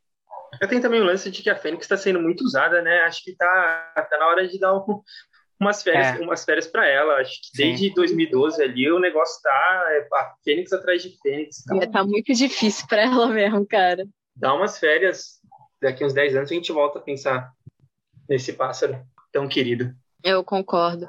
Aí quando eu, aí quando eu falo que eu quero que eu quero guardar minha memória afetiva dessas coisas mais antigas, é por causa disso aí. Não é que eu sou contra desenvolver nada. Eu sou contra o pessoal pegar alguma coisa que funcionava e estragar ela no futuro. O estragar, diga-se, não é pô, política no gibizinho, essas paradas que a galera fica falando hoje em dia que virou meme, não. Não, pelo amor de Deus. Quadrinho sem política não, não faz nem sentido, né? Política é um traço de sociedade, né? Tem que ter. Não faz sentido não ter, entendeu? Só que o que, que, acontece? O, o, pessoal pega conceitos que nem a gente tá falando aqui da própria Força Fênix. O cara pegou, bom, a gente conhece a Força Fênix desse jeito. Pô, agora vamos fazer uma parada aqui, que isso aqui vai mudar o futuro de todo mundo, tal. E, aquele, e aquela mudança de futuro não é utilizando-se dos conceitos antigos que já, já existiam, entendeu? O cara pega um negócio totalmente novo que estraga dali para frente, o editorial que tá lá na frente depois vai ter um problema para ficar acertando. Ó, vocês citaram aí a Guerra Secretas do Hickman, que era um ótimo ponto para se fazer um reboot, por exemplo. É, a Marvel perdeu uma puta chance de rebootar ali, no Sim. meu ponto de vista. Perdeu uma ótima chance de rebutar ali. Ia, ia acertar várias cagadas, entendeu? E rebutava, né? Se desse errado, voltava. Ah, ela já fez isso uma vez. Ela tentou rebutar lá e depois tentou com aquela Sim. porcaria daqueles heróis renascem lá. Não deu certo, voltou atrás, né? É, vamos, cancela, pô. A própria DC com 952. É, não. Então, aí é. são, são conceitos aí que a hora que a gente vê, entendeu? O que impede eles de voltar? Cara, quem compra quadrinho vai continuar comprando. Sim. Tá? É, agora, se os caras ficarem sacaneando o título, sacaneando, sacaneando, sacaneando, que nem chega uma hora que a galera enche o saco, velho. É. Cara, para concluir, só queria dizer que uh, a, pior que o Jason Aaron escrevendo a Fênix dos Vingadores, só o Jorge Versilo escrevendo o Homem-Aranha. Não mentiu. Não mentiu. Acho que é com essa que a gente encerra, né? Bom, obrigado novamente aos ex-ouvintes por nos ouvirem até aqui. É, Acho que a Letícia pode começar, por favor. Eu queria primeiro agradecer as duas participações, né? Mas se de repente o pessoal quiser conhecer mais a Letícia, onde que eles podem te procurar, Letícia? Ah, então, é, eu só tô no Twitter mesmo, no arroba Magneto Herói, pois é. Eu sou time Magneto, enfim. E eu também apareço às vezes num podcast de Doctor Who de um amigo meu chamado Rádio Gallifrey, se alguém gostar de Doctor Who e quiser ir ouvir, eu tô lá em qualquer episódio que tenha a ver com Master, enfim. E no eu geralmente estou lá falando sempre sobre. Porque eu leio né, semanalmente as coisas da, da Marvel. Então, estou sempre falando do que está acontecendo. E principalmente de X-Men e Demolidor, né? No caso da Marvel. Então, se vocês quiserem bater um papo lá também, é isso. Sintam-se à vontade para me chamar. E por favor, Léo, pode também passar aí onde que os ouvintes podem te encontrar, todos os seus projetos, que a gente sabe que tem bastante coisa. Rapaz, eu já sigo a Letícia, cara, agora que eu vi aqui, ó, Magneto Ticinha aqui, ó, já sigo ela faz um tempo já. Bom, então, para os queridos ouvintes aí do Utopia X, quererem, se não enjoaram da minha voz até agora, vocês podem me ouvir no Crossovercast, que é o podcast do site crossovernerd.com. É, lá no Crossover Nerd também um site muito bom, vocês podem, tem, tem bastante coisa lá, tem bastante artigos aí da galera que escreve, somos, 11, somos em 11 pessoas hoje lá no site, escrevendo artigos e tal. E a gente tem o Crossovercast, que é um podcast que, que fala de nerdice, mas também fala de teorias de conspiração, a gente fala sobre TV dos anos 90, TV bizarra, essas paradas, um podcast bem, bem animado, bem, bem humorado, para galera aí que já, já curte aí a gente, bem, bem assim, recomendo para aquele dia que você tá triste, quer dar umas risadas, pode ir lá ouvir o Crossovercast que você vai, vai amar. E eu tô com um projeto novo que é o Gibi Nosso de Cada Dia, que ele é 100% focado em quadrinhos, né, mangás tal, na, na mídia mesmo, na, na arte. Ele é totalmente focado nisso. Então ele é focado em entrevistas, a gente faz é, quadrinhos comentados, a gente também faz áudio review assim de cinco minutinhos, só para dar passar aquela vontade na pessoa de ler o, o, o, quadrinho. A gente bateu altos papos aí, a gente falou sobre gibis dos anos 90 já, a gente já, já falou sobre os quadrinhos na cultura pop. Então tá, tá lá. Então, os dois podcasts que vocês podem me encontrar é o Crossovercast e o Gibi Nosso de cada dia. Então, é só digitar em qualquer rede social aí, por exemplo, é, no Twitter, né, o Gibi Nosso de cada dia, eu anuncio no meu Twitter pessoal, ele não tem Twitter. Então, meu Twitter é lpalmieri1980, né, arroba lpalmieri1980, esse sou eu. E vocês podem seguir também o Crossover Nerd, né? Tanto no, no Twitter quanto no Instagram, como arroba Crossover Nerd também. E o Gibi Nosso de Cada Dia também está no Instagram como Gibi Nosso Podcast. Tá bom? Aí vocês também não perdem as atualizações aí em todos os agregadores. E é isso aí. Queria deixar aqui uma recomendação do Gibi Nosso de Cada Dia, que é o seu episódio número 4, Pochetes e Trabucos, lembro quadrinhos dos anos 90. Muito bom. Muito bom. Comecei a, a ouvir. Eu ainda não terminei, mas vou terminar e fica aí a recomendação para os nossos ouvintes. Ah, que bom é, que vocês gostaram. Eu quero agradecer muito a participação dos dois. Eu a gente gosta de estar recebendo aqui um, um pessoal, até para é, aprofundar mais a conversa, não ficar só na minha opinião e na do Henrique, porque a, a, a gente tem uma opinião muito parecida, eu e o Henrique, e aí é legal ter uma diversidade maior, e saibam que os dois, sempre que quiserem, pode contar aí, de repente até falar, oh, vamos falar de tal coisa de X-Men, é, vão ser sempre muito bem-vindos. Ah, eu que agradeço. Eu sou fã do Utopia X, eu ouço todos os episódios, cara. Eu sou fãzaço. Tô feliz de estar fazendo parte hoje aqui. Que isso, a honra é nossa. Ai, eu gente, também. eu também, eu adoro participar. Fico muito feliz quando me chamaram. É, a Letícia já tá, já tá com um compromisso marcado pra, com a gente para falar de X-Men na fase atual no próximo episódio nosso. Ah, é bacana, pô. Boa, gente. Eu também quero agradecer os ouvintes. Eu achei que o, a, a gente sabe que o episódio vai ficar longo. E obrigado por vocês nos ouvirem. E nos encontramos novamente muito em breve, em um futuro distante. Tchau. Tchau.